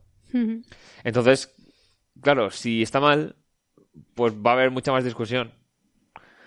Y la discusión mucha gente la hará con artículos científicos refutando eh, lo que dice el de Nature. Con lo cual el de Nature tendrá citas hmm. de un montón de artículos que hará mucha gente, porque mucha gente conocerá el tema, tendrá muchas citas si está bien y si está mal. Hmm. Entonces no sé si es más... O sea, la estrategia económica de la revista aquí tiene un papel importante. Claro, pero a nosotros nos deja, vamos. Claro. Entonces, a costa de minar un poco la credibilidad de la ciencia. Esto es lo que se viene llamando clásicamente un fallo del sistema y ya está. o sea, hay, hay, un fallo por parte de los autores que probablemente quieren ver más de lo que sus datos les permiten, el editor de la revista se lo permite, los árbitros o bien no hacen su trabajo o bien pasan de... O sea, quiero decir, hay, hay un fallo eh, sistémico de muchas cosas dentro del sistema de publicación que lleva a que esto se publique con ese titular, que, que publicado con otro titular podría estar perfectamente aceptable, ¿no? Claro. Pero a mí me sorprende, en serio, que esto haya pasado, porque yo no soy del campo, ni mucho menos, ¿no? Pero lo poco que he oído a la gente aquí por los pasillos, o por ejemplo, eh, justo enfrente de mi despacho hay dos personas que trabajan en, uno en Galaxias, no sé muy bien a qué se dedica, exactamente, quiero decir, no, no sé cuál es su campo, y el otro sí que sé que es un detractor de la materia oscura, ¿no? Eh, Cuando se encuentra materia oscura le pega. fuera de mi despacho. La esconde. Pues eso, que, que justamente llegué, no sé si fue ayer o sí al despacho y los oí, ¿tú has oído esto de las galaxias sin materia oscura, no sé cuánto? Y estaban indignadísimos, ¿no? Y uno daba argumentos de que yo me perdía porque no, no, no pillaba nada de lo que decían, pero ya no eran ni cosas de estadísticas, sino eran cosas realmente de cómo han, mm, cómo han sacado las masas a partir de las velocidades y cosas mucho más técnicas, ¿no? Y, y bueno, y pues, la poca gente que he ido oyendo, pues como que no le ha gustado mucho esta historia. Entonces digo yo, esas tres personas, ¿cómo puede ser que hayan cogido las únicas tres personas que hayan recibido este artículo y les haya parecido fenomenal? Porque para publicarlo en Nature realmente tienes que tener muy buena muy buen informe de, de las personas que lo revisan, ¿no? Sí. A ver, yo creo... Pero han pasado muchas cosas ya de... En Nature que luego se ha visto que no... Es que ese, es el argumento definitivo. O sea, todos, todos conocemos datos de artículos en Nature que no eran discutibles o que podrían estar bien con otro título, que eran un pufo. Punto. O sea, y todos, y todos conocemos casos. Yo recuerdo uno hace año y pico que decía que el máximo para la longevidad humana era 110 años. y daban una serie de argumentos que eran que eran una porquería, básicamente, y eso salió en todos los periódicos y tal y cual, y eso era un pufo que a alguien de primero de carrera de física lo suspendes cuando te hace ese examen. Yo me acuerdo de uno... obviamente ahí los árbitros no estaban funcionando, ahí el editor dijo esto se publica porque yo quiero. Exacto, sí. Hay uno que no sé si fue en Nature o en Science, que son las dos parecidas, el de las bacterias del arsénico. Ah, sí, sí. Que decían que en vez de usar fósforo en el ADN usaban arsénico. Hmm. Vivieron en un lago con mucha concentración y tal. Y claro, la gente diciendo, pero eso es muy poco estable. O sea, el ADN con arsénico se desmonta. Hmm. Y luego otra gente se puso a mirar las fotografías y dice, estas bacterias tienen unas vacuolas enormes que es como que toleran el arsénico, pero lo acumulan ahí para no, o sea, más que incorporarlo, a lo, más probable es que lo, puedan tolerar, pero no que hmm. funcionen con arsénico. Entonces, claro, o sea, desde el punto de vista astrobiológico, era interesantísimo, porque un ADN funcionando con otra, hmm. otro átomo distinto. Hubo rueda de prensa de la NASA. Hmm. O sea, se montó una tremenda y la gente por internet enseguida, los profesionales de la rama empezaron a dudar y luego se vio eso, que, que no funcionaba con arsénico las bacterias. Sí, sí, mis, amigos biólogos moleculares fueron extraordinariamente. Ya, ya parezco Punset. Mis amigos los biólogos. bueno, Tienes amigos, en todos sitios, ¿eh? Tengo amigos que son biólogos y desde, y desde el principio fueron, fueron muy escépticos con ese, con ese artículo porque pensaban que el artículo no daba pruebas suficientes eh, de que de verdad el arsénico estuviese sido, estuviese incorporado al metabolismo de la bacteria. Mm. Y efectivamente, pues lo que pasó, pues lo que tú dices, el arsénico al final iba a unas vaculitas aparentemente y no y aunque lo toleraba, pues no lo estaba utilizando. Claro, pero era eso, o sea, rueda de prensa de la NASA y todo, madre mía. Sí, por eso hay que tener mucho cuidado con esas historias. Como, como aquí hemos contado este asunto de los hongos que comen radiación y tal, pues todo eso son afirmaciones que son muy interesantes, pero que hasta que no tienes pruebas sólidas, buenas, mm. buenas de verdad, no puedes, no puedes decirlo de esta manera. En ciencia con un paper solo no cuenta. Es cuando ya empiezan a ser rutinario que los papers le salga eso, entonces sí. Hmm, exacto. Pero con uno que es muy novedoso y rompe con todo lo anterior, hay que llevar cuidado siempre. Sí. Pues sí, bueno, pues nada. Después de habernos encendido un poquito con este artículo, pasamos al siguiente que, bueno, no, no es para tanto, pero sí que eh, también un poco es, lo mismo, ¿no? Eh, vamos a hablar ahora sobre la... No sé si recuerdan, no sé cuándo fue. Bueno, hace unos cuantos capítulos que hablamos sobre la, la detección de la línea de hidrógeno de 21 centímetros eh, detectada en 78 milihercios y eso implicaba que la habían detectado pues en la época donde empezaron a formarse las primeras estrellas. Además, justamente la detección de esta línea eh, es curioso, el instrumento que se usó es, da un poco de risa, ¿no? Porque cuando lo ves da un poco de risa. Pero bueno, la detección por lo menos parece una detección clara. Era una mesa de camping. Usaron una mesa de camping con, la, con electrónica apropiada. Es total, es que es, una pasada. Un metro cuadrado de detector. Sí.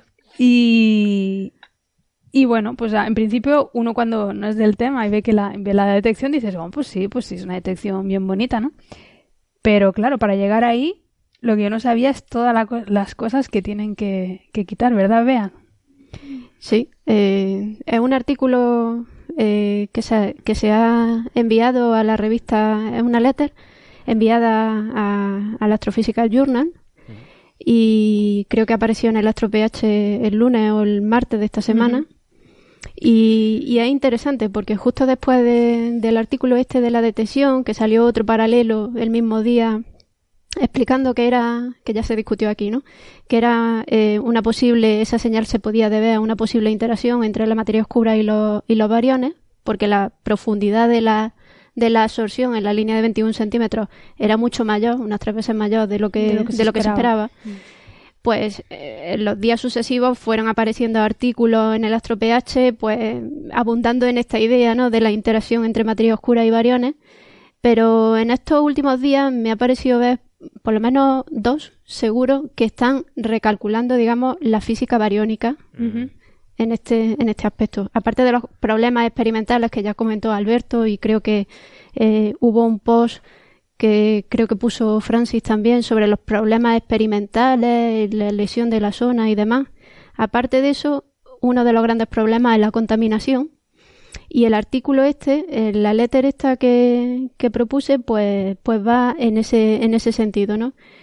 y me ha parecido interesante porque es algo de lo que no de lo que no se suele hablar no es demasiado conocido. Es un artículo una letter firmada por Bruce Drain que es un investigador de Princeton que es especialista en, en, hacer modelos de polvo interestelar y de Jordi Miralda Escudé, que es un, un investigador de, del Instituto de Ciencias del Cosmos de la Universidad de Barcelona, que entre otras cosas pues es especialista en medio intergaláctico y en reionización. Mm. Entonces esa combinación ha sido interesante. De hecho, la, letra a mí en particular me ha parecido interesante. He, intentado buscar algún post para poder eh, poner a los, a los oyentes y demás, pero no, no, he encontrado nada. No sé si es que ha pasado desapercibido o, o, la gente está contenta con la interacción de la materia oscura. Seguramente es lo que más es más chachi, ¿no? a ver, si dices que la materia oscura interacciona mucho más y tal, eso es más vende muchísimo más, desde luego, que, este mecanismo que, han propuesto estos autores, que simplemente, pues, eh, lo que, lo que su conclusión es que eh, esa señal no es que pueda deberse, sino que está contaminada por la absorción que, eh, que, que, tiene el spinning dash el polvo... granos de polvo en rotación. En rotación. Eh, que absorbe el sincrotrón galáctico. si, si queréis, recordamos así muy brevemente, el medio interestelar pues tiene gas y tiene polvo, ¿no? Y, y pues eh, cada una de las componentes tiene una cierta emisión. Eh, emisiones que son muy importantes, por ejemplo, en los experimentos de, fondo cósmico de microondas, y que aquí ya también pues se ha hablado de estas cosas, ¿no? Pero también en este tipo de, experimentos de detectar la señal de reionización. Vea, perdona que te interrumpa un momentín con una pregunta súper tonta. Eh, ¿La diferencia entre gas y polvo es solo que el polvo son granos más gordos? ¿O, eh, hay, o hay más? sí.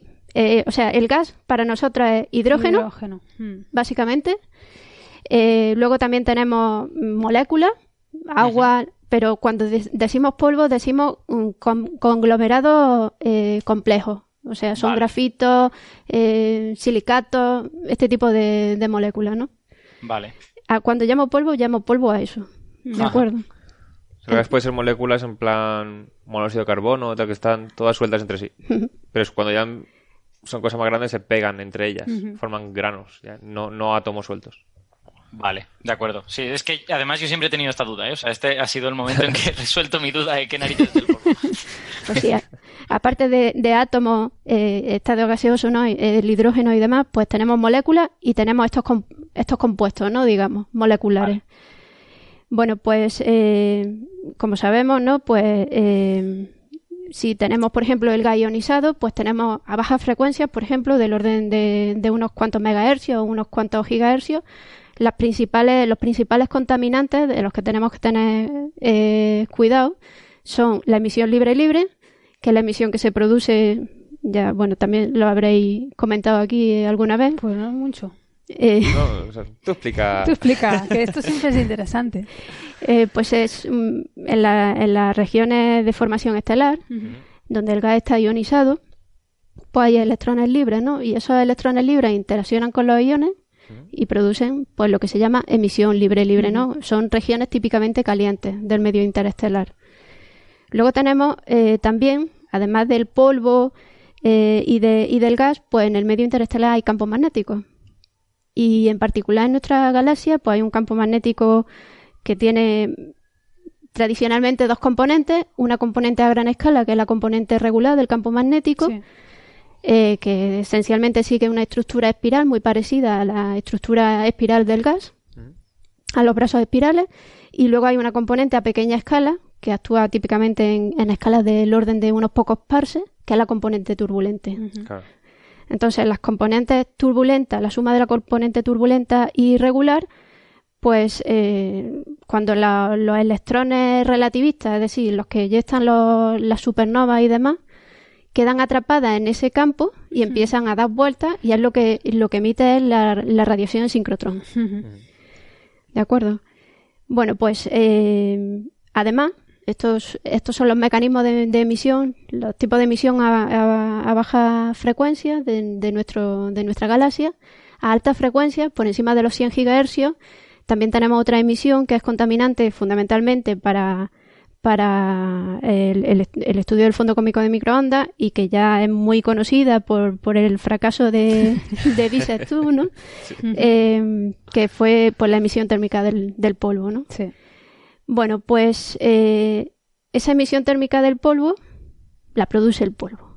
¿De acuerdo? pues además hay una componente del polvo, que es este polvo en rotación, es, lo que llamamos spinning dust, eh, que no solo es responsable de parte de esa emisión térmica, sino también de esta absorción que se propone como contaminante eh, para la detección de la, de la señal de 21 centímetros. ¿De acuerdo? O sea, que ocurriría a esta, a esta frecuencia, 78 megahercios. Sí. Siempre que, o sea, esta, eh, todo lo que tiene que ver con polvo todo lo que cuando modelan la emisión térmica del polvo, el spinning da, que también es, por ejemplo, responsable de otra emisión que tenemos en el fondo cómico de microondas, que es la emisión anómala en microondas, que se atribuye también a este tipo de, polvo, a este spinning dash, pues eh, es crítico el tamaño, el tipo de, polvo, eh, cómo está distribuido. Claro. Es decir, hay mm, un montón de modelos que, que dependen típicamente de estos parámetros y que eso es lo crítico en este tipo de, de modelado. O sea, dependiendo de que tú pongas un tipo de polvo, por ejemplo, el más, el más conocido pues son los, los hidrocarburos mm, aromáticos policíclicos. Pues ese tipo de, de, polvo explica ciertos patrones en la emisión de térmica del polvo, ¿no? En, en el infrarrojo cercano. Perdona, vea que te interrumpa, porque menos mal que me he fijado que son. ha pasado ya casi una hora, así que nos vamos a tener que despedir para nuestros amigos y amigas de la radio, pero aquí seguiremos en el podcast, así que si queréis seguir. Eh, pues eso, escuchando a Bea que nos cuenta sobre esta noticia y muchas más que tenemos en la recámara, estaremos en el podcast. Hasta luego. Hasta luego. Chao. Hasta luego.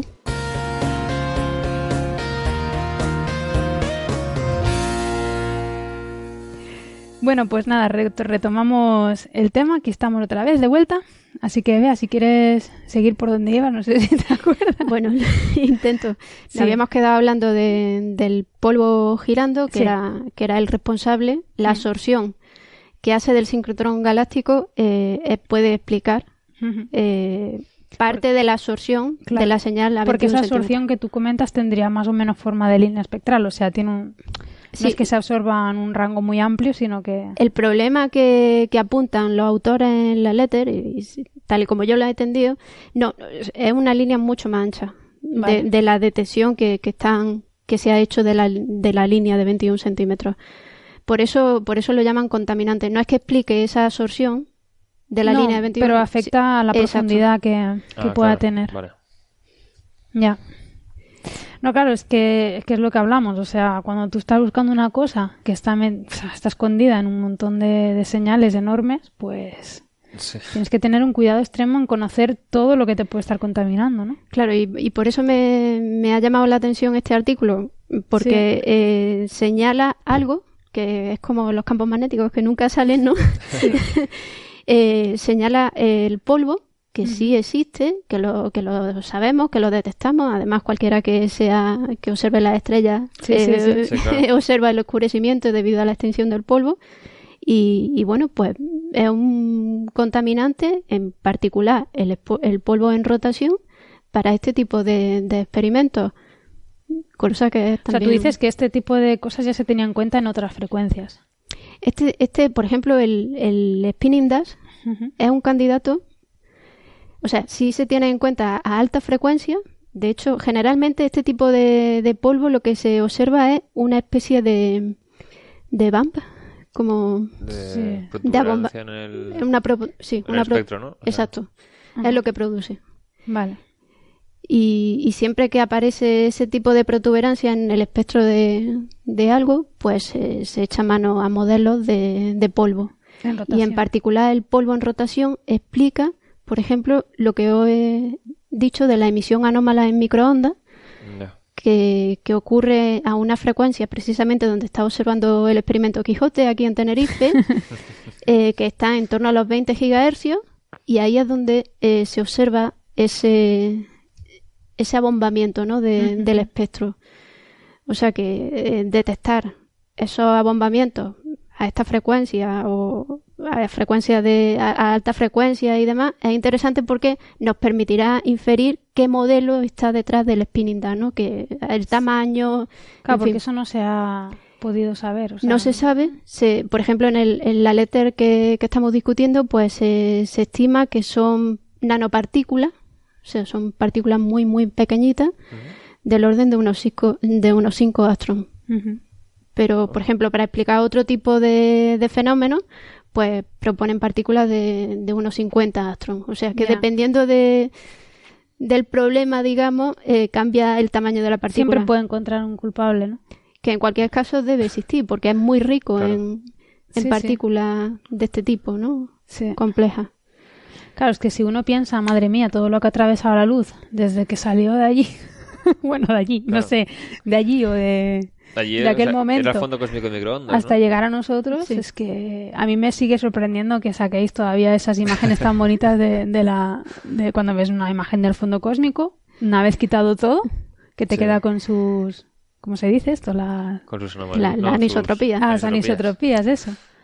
La verdad que es alucinante. Pero hay gente que dice, cuidado que la imagen que se ve del cielo entero en realidad tiene partes que se han quitado porque está la Vía Láctea con todo su polvo y absorción y luego las han rellenado con una distribución. Ah, bueno, claro. Se reconstruye. Se, ha extrapolado. Sí. Se hace una extrapolación, efectivamente. Uy, la cara, si veis la cara de Alberto cuando he dicho eso. me, acabas, me acabas de romper porque yo toda la vida pensaba que yo toda la vida pensaba que los cosmólogos eran como magos del siglo XXI. ¿Cómo no se ve nada de la Vía Láctea? ¿Cómo es posible que, les dé igual que esté ahí la Vía Láctea? Y yo pensaba que era como la magia de la ciencia. ¿En serio? Se ha quedado boquiabierto Alberto cuando he dicho eso. sí, en la parte del plano galáctico, en los mapas que usan realmente para trabajar, datos de esa zona no usan. Claro, pues lógicamente, es, que tiene el sentido del mundo. Pues yo, yo estaba un paso no tan lejos como Alberto, pero yo pensaba que se sustraía y que quedaba un residuo, que era el que no sabía que llegaban al punto de, ¿sabes? De, de interpolar los datos de ahí. Claro, es que el tema es que en esa zona, por Sois mucho lo peor, ¿eh? por mucho que sustraigas, todavía puede quedar algo y no ser fiable realmente lo que estás viendo tú del principio del universo. Entonces, aunque se haya hecho sustracción... Es mejor inventar. No. o sea, para nota de prensa y tal, dice, este es el, cielo. es broma, es broma. Pero si eso ya lo aprendí cuando estuve en Manchester, que hay mucha gente de fondo cósmico de microondas. Yo también me enteré y, digo, ah, vale. ¿Y por qué, por qué, no hacen el típico mapita este del fondo cósmico poniendo una siluetilla donde está la Vía Láctea? Porque queda feo. menos... Yo creo que es porque queda feo. De hecho, de hecho... Así por lo menos sabes lo que se han inventado. De hecho, sería, sería lo que debería hacerse. Tenemos una máscara, que, que es la que te sale al final del todo el proceso de separación de componentes y que es la que se aplica para luego hacer los análisis cosmológicos, digamos.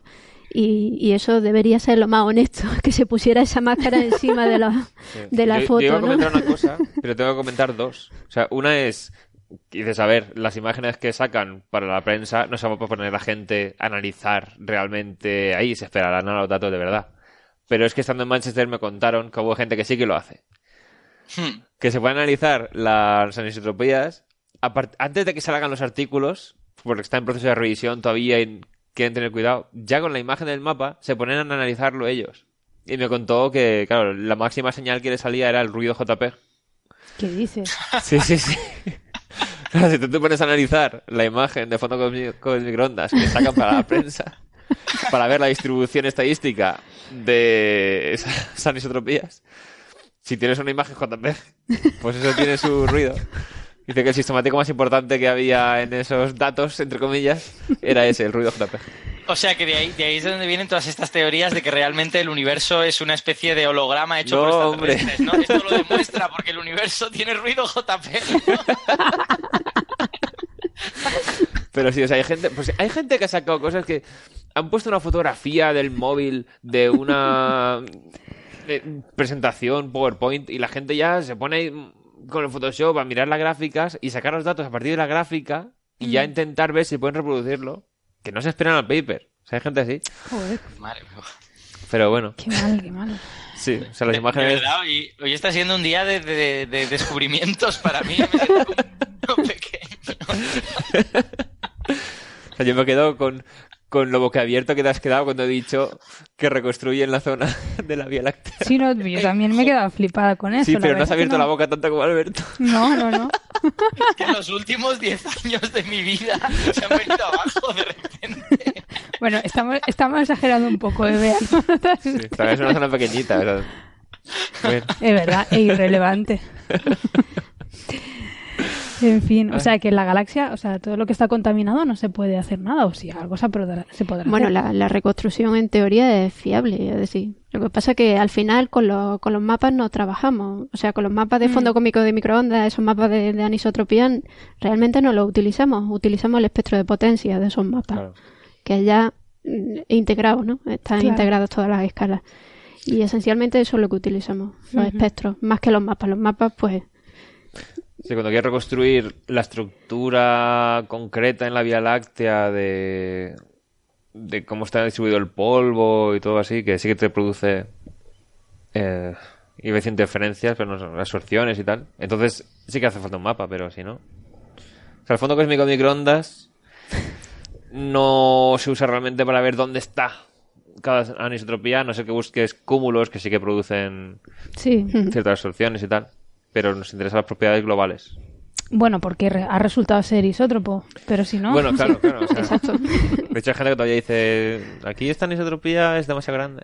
Sí, todavía, todavía hay cosas ahí. Sí, hay, hay zonas. Un punto azul, ¿no? Sí, un punto frío. El punto frío, el cold spot. Ah, es verdad, el punto frío. Que, que bueno, ahí eso dio, sobre todo con, con el experimento WMAP, dio, dio bastante juego que parecía que era una textura, no sé, algo, algo exótico, ¿no? Digamos, de física exótica.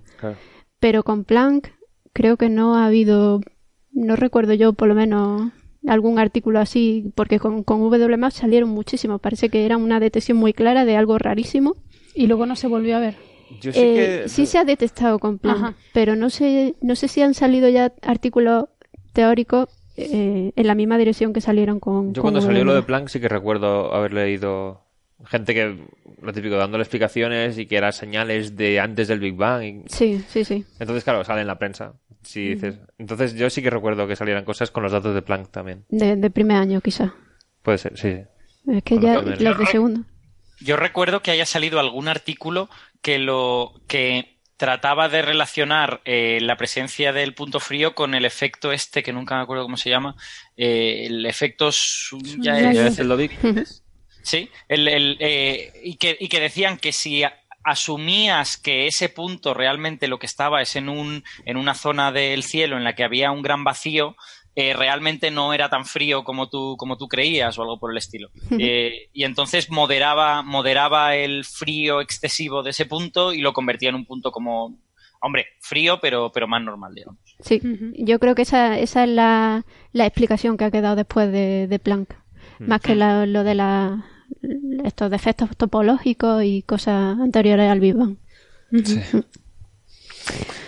Bueno. Que hay que llevar cuidado a la hora de analizar el fondo cósmico de microondas y sacar conclusiones que cambian toda la física, como lo de la materia oscura y tal.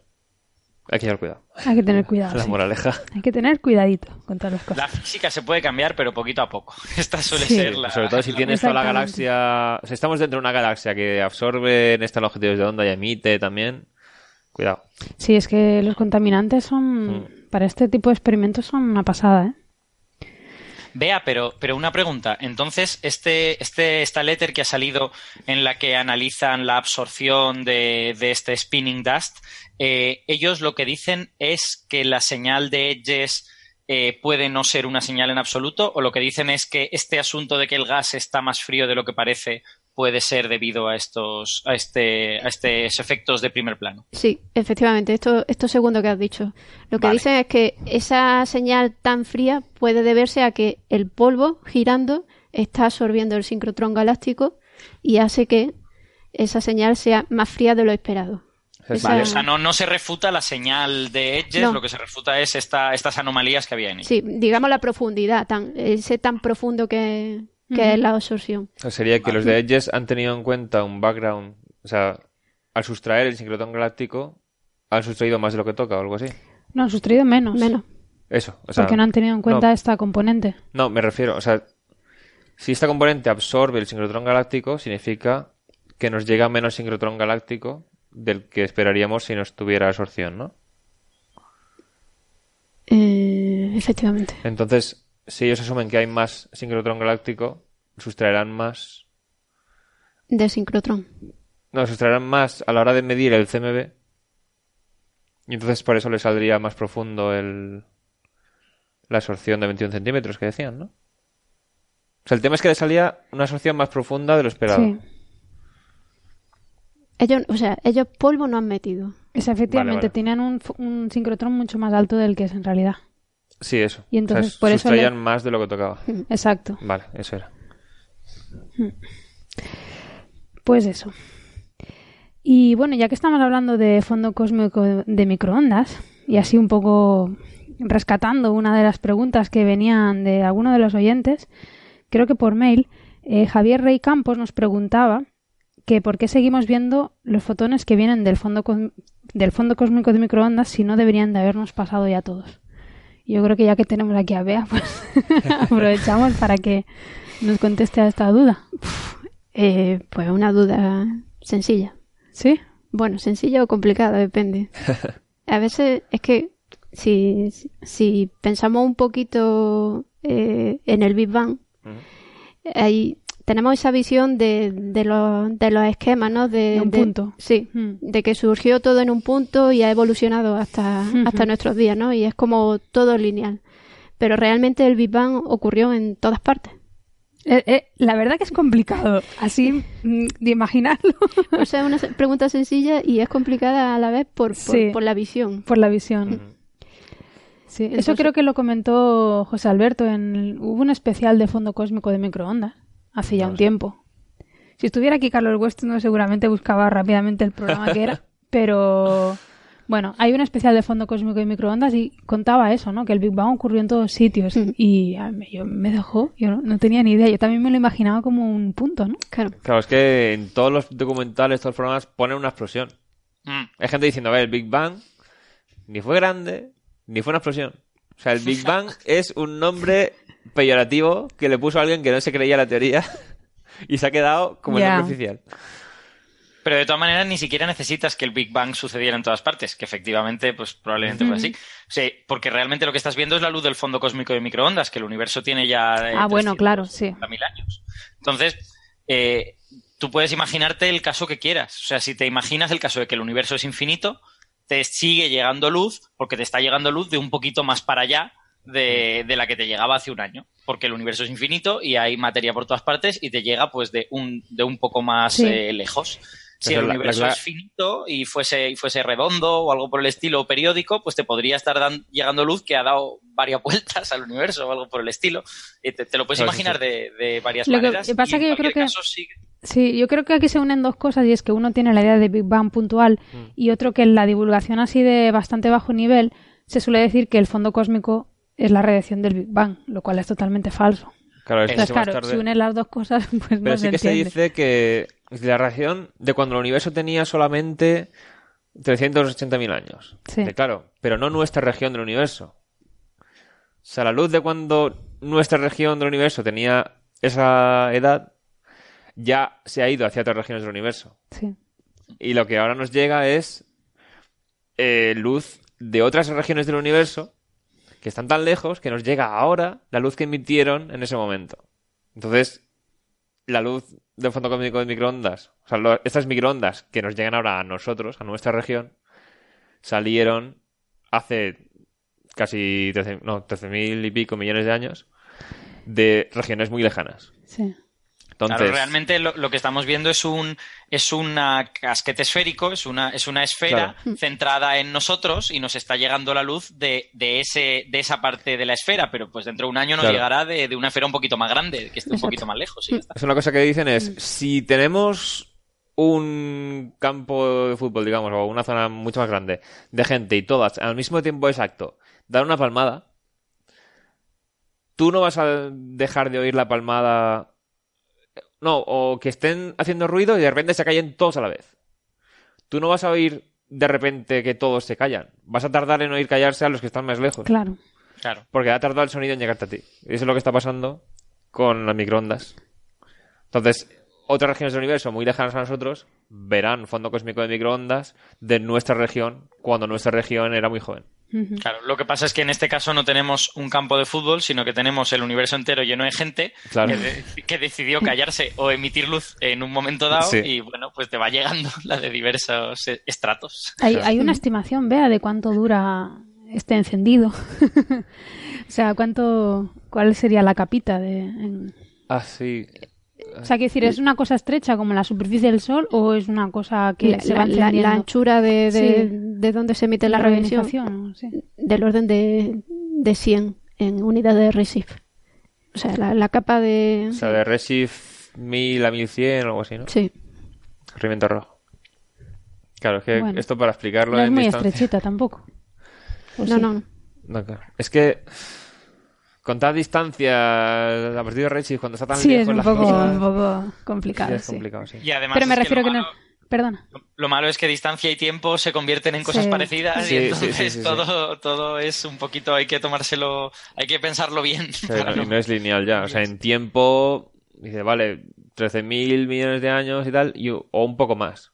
Pero el corrimiento al rojo, en esas, o sea, ya tan cerca del Big Bang, digamos, puede haber, en vez de entre 1 y 2, puede ser entre 1000 y 1200.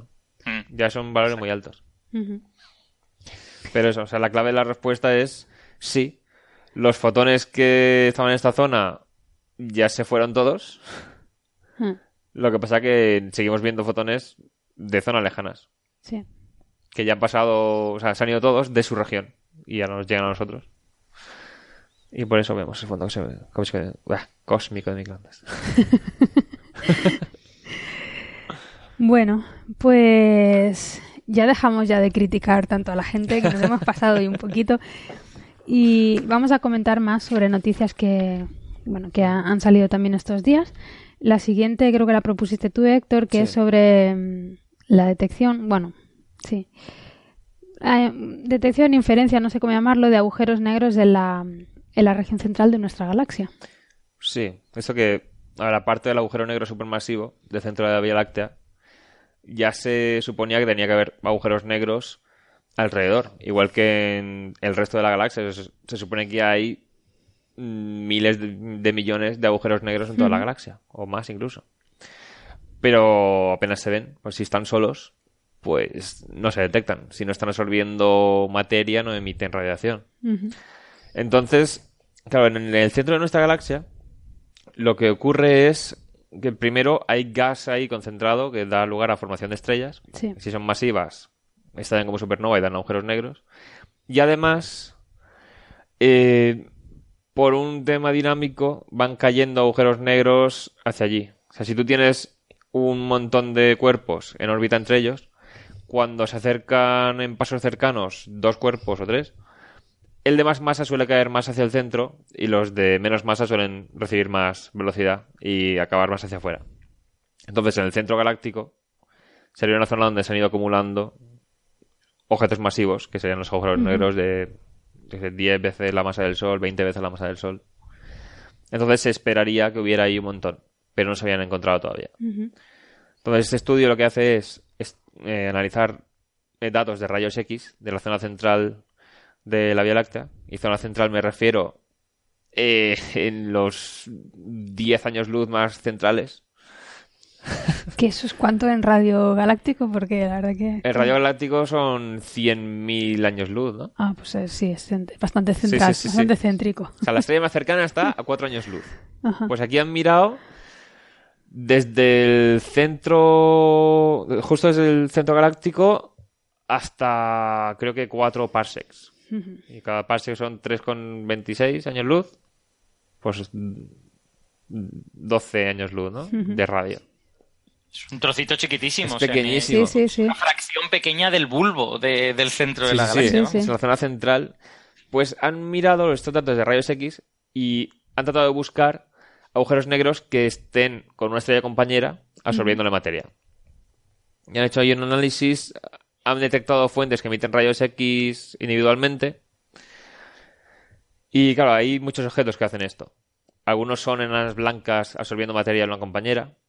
Pero estas, o sea, en vez de decir enanas blancas, en el artículo dicen el nombre que toca, que es variable cataclísmica. Sí. Claro, ¿qué pasa? Estas enanas blancas son las que producen novas. Por eso se llaman estrellas variables cataclísmicas. Porque no son estrellas nuevas, que es lo que le dio el nombre. Entonces dicen, vale, de todos los objetos que vemos, los que hemos visto que tengan eh, emisiones así de repente a lo largo de los años, porque los datos de rayos X son, cubren como 12 años. Eso te iba a decir cuánto tiempo han sí, son, Son datos de Chandra ya de archivo, que los tiene observados. Ah, vale. Ha observado esta zona muchas veces. Y cubren un espacio como de 12 años enteros. En total, el tiempo, sumando todos los momentos que ha mirado a Centro Galaxia durante esos 12 años, creo que sumaban 16 días, si lo ponemos todos pegados. Pero eso sí, se ha visto que un objeto produce novas, Dicen, vale, pues esto es una enana blanca. También han descartado, o sea, todos los que tengan así variabilidad grande, dicen, estos no son los que buscamos. Y les han quedado unos que son un tipo de estrella de neutrones que la llaman de tipo polar intermedio porque están eh, en la estrella compañera cae materia formando un pequeño disco de acreción, pero la parte central resulta que la estrella está magnetizada. Espera, ¿he dicho estrella de neutrones? A ver, me he confundido yo. Eh, les salían entre las fuentes de rayos X, que ya se les quedaban más o menos, que unas podían ser agujeros negros, había otras que serían unas enanas blancas que eh, reciben la materia de la estrella compañera, primero en un disco de acreción, pero en la zona central resulta que la estrella, la enana blanca está magnetizada de tal forma que la materia llega a una zona ya del campo magnético intenso y en vez de seguir con el disco hacia el centro, ah, va moviéndose el gas por las líneas de campo magnético. Entonces entra la estrella, de, es la nana blanca, por los polos. Qué bonito. Sí, y claro, produce rayos X tanto por el disco de acreción como por eso. Entonces se junta la emisión del disco de acreción con la de la nana blanca. Entonces emite radiación de rayos X, pero de una forma diferente. Entonces lo que hacen es, vale, de todos los puntitos de rayos X que vemos por encima del fondo de rayos X ya de otras fuentes, vamos a ver la proporción entre rayos X de más energía y de menos. Porque si es un agujero negro, la emisión es se llama no térmica. O sea, está distribuida de una forma y si es de las estas enanas blancas, la forma de en la que emiten cada longitud de onda es diferente. Entonces han visto que en el parsec, o sea, del centro de la galaxia a un parsec de distancia, que son como tres años luz de radio, hay muchos más que parece que sean agujeros negros en proporción y fuera ya de un parsec de distancia ya la proporción es mucho mayor de estas enanas blancas. Entonces parece que hay una concentración de agujeros negros en justo ya en la zona central. Que es lo que se ah. predeciría a un parsec del. Sí, sí, sí. O sea, en una esfera de 6 años luz de diámetro habría como 12 binarias con agujero negro. Y un parsec, yo esto es una pregunta muy.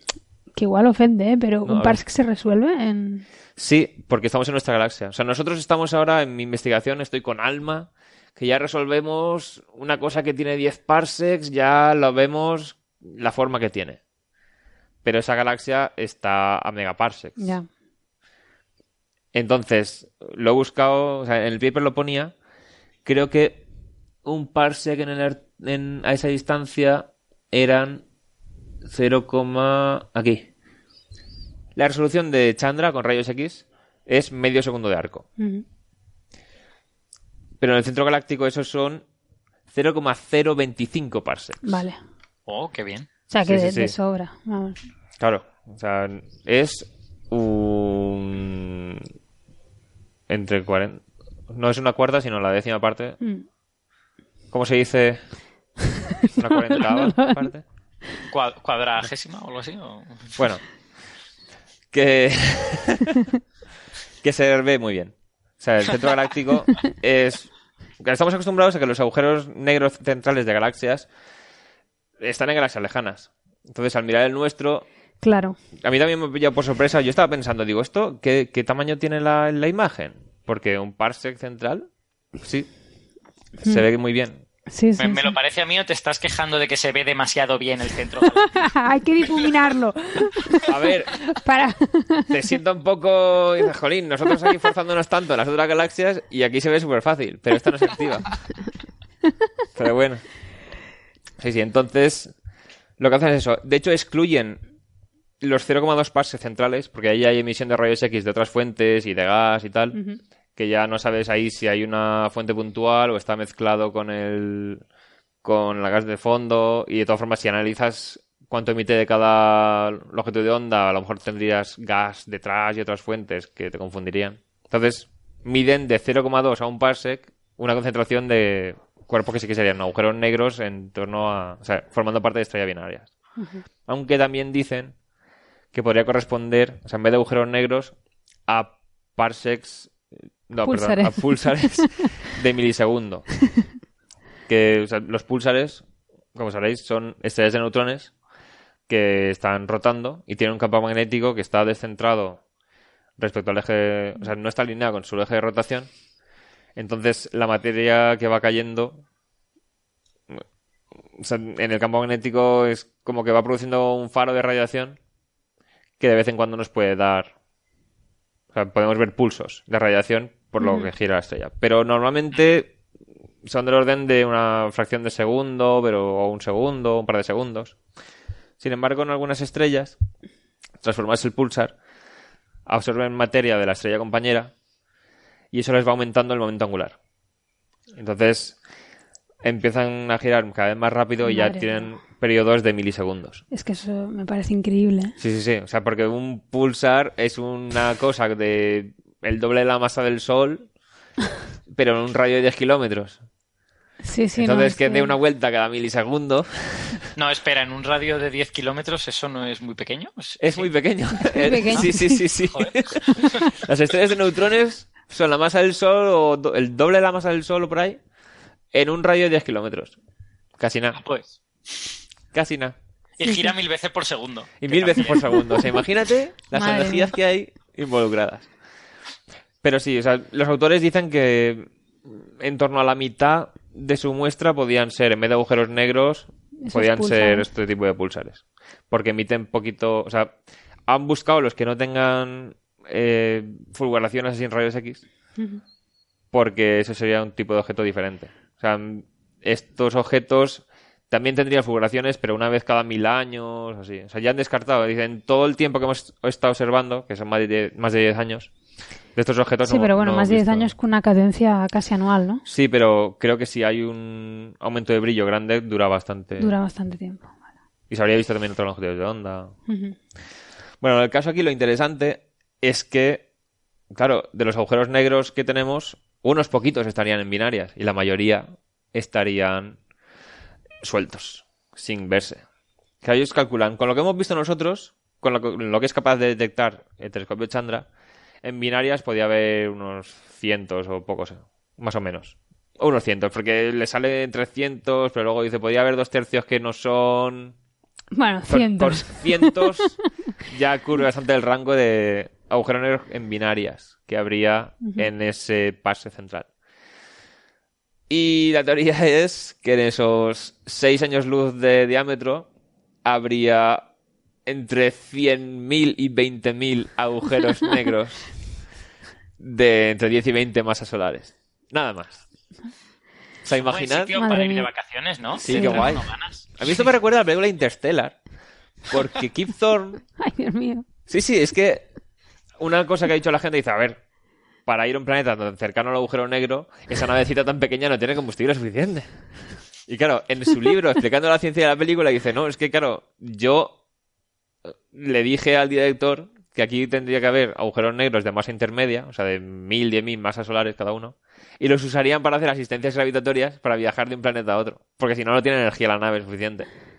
Pero el director dijo, a ver, vamos a confundir a la gente con tanto agujero negro. Vamos a poner un agujero negro y un agujero de gusano que ya hay gente que los confunde. Sí, sí, o sea, eso está todo en el libro, está todo detallado. Dice, vale, vamos a asumir que sí que pasó eso, aunque la película no se diga. En la película hay un momento que dice, si usamos esa estrella de neutrones para asistencia gravitatoria, dice, si usas una estrella de neutrones, la fuerza de gravedad te destroza la nave al hacer asistencia gravitatoria. Por eso necesita agujeros negros grandes. Pero bueno, o sea, me recuerda la situación esa a la del centro de la galaxia, que ahí en realidad vemos la imagen de rayos X y vale, está el agujero negro en el centro. Claro, pero también hay gas. Pero hmm. además eso está en el bulbo galáctico con un montón de estrellas. Y hay un montón de estrellas azules en la zona central también.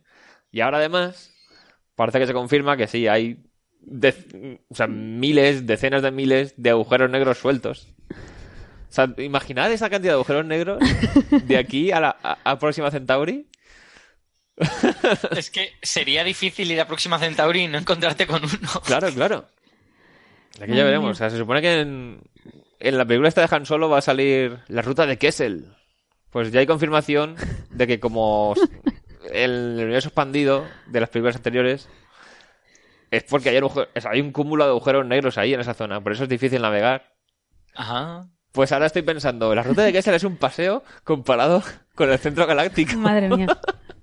Oye, pero yo, yo, hay una cosa que me llama que me llama la atención de esto. Igual es porque eh, me estoy imaginando los sistemas binarios mal, pero eh, quiero decir, si los agujeros negros terminan en el centro de la galaxia por encuentros cercanos con otros objetos y todo esto, eh, yo entiendo que agujeros negros solos, pues igual tardan un montón, igual tardan 4.000 mm. millones de años, pero, pero terminan llegando, ¿no? Porque encuentros cercanos tampoco es que haya tantísimos. Pero estos agujeros negros en binarias, o sea, ¿no, no, se, no tendría que haber muerto también la otra estrella? Es que la otra o sea, cuando hay un agujero negro en una binaria, la otra estrella es más de menos masa, suele ser de menos masa siempre, porque la primera que muere es la de más masa. Claro. Entonces, suele ser una estrella que era más masiva con otra de menos masa. La masiva explota como supernova y la otra se queda así. Pero también dicen que estos agujeros negros que caen desde fuera hmm.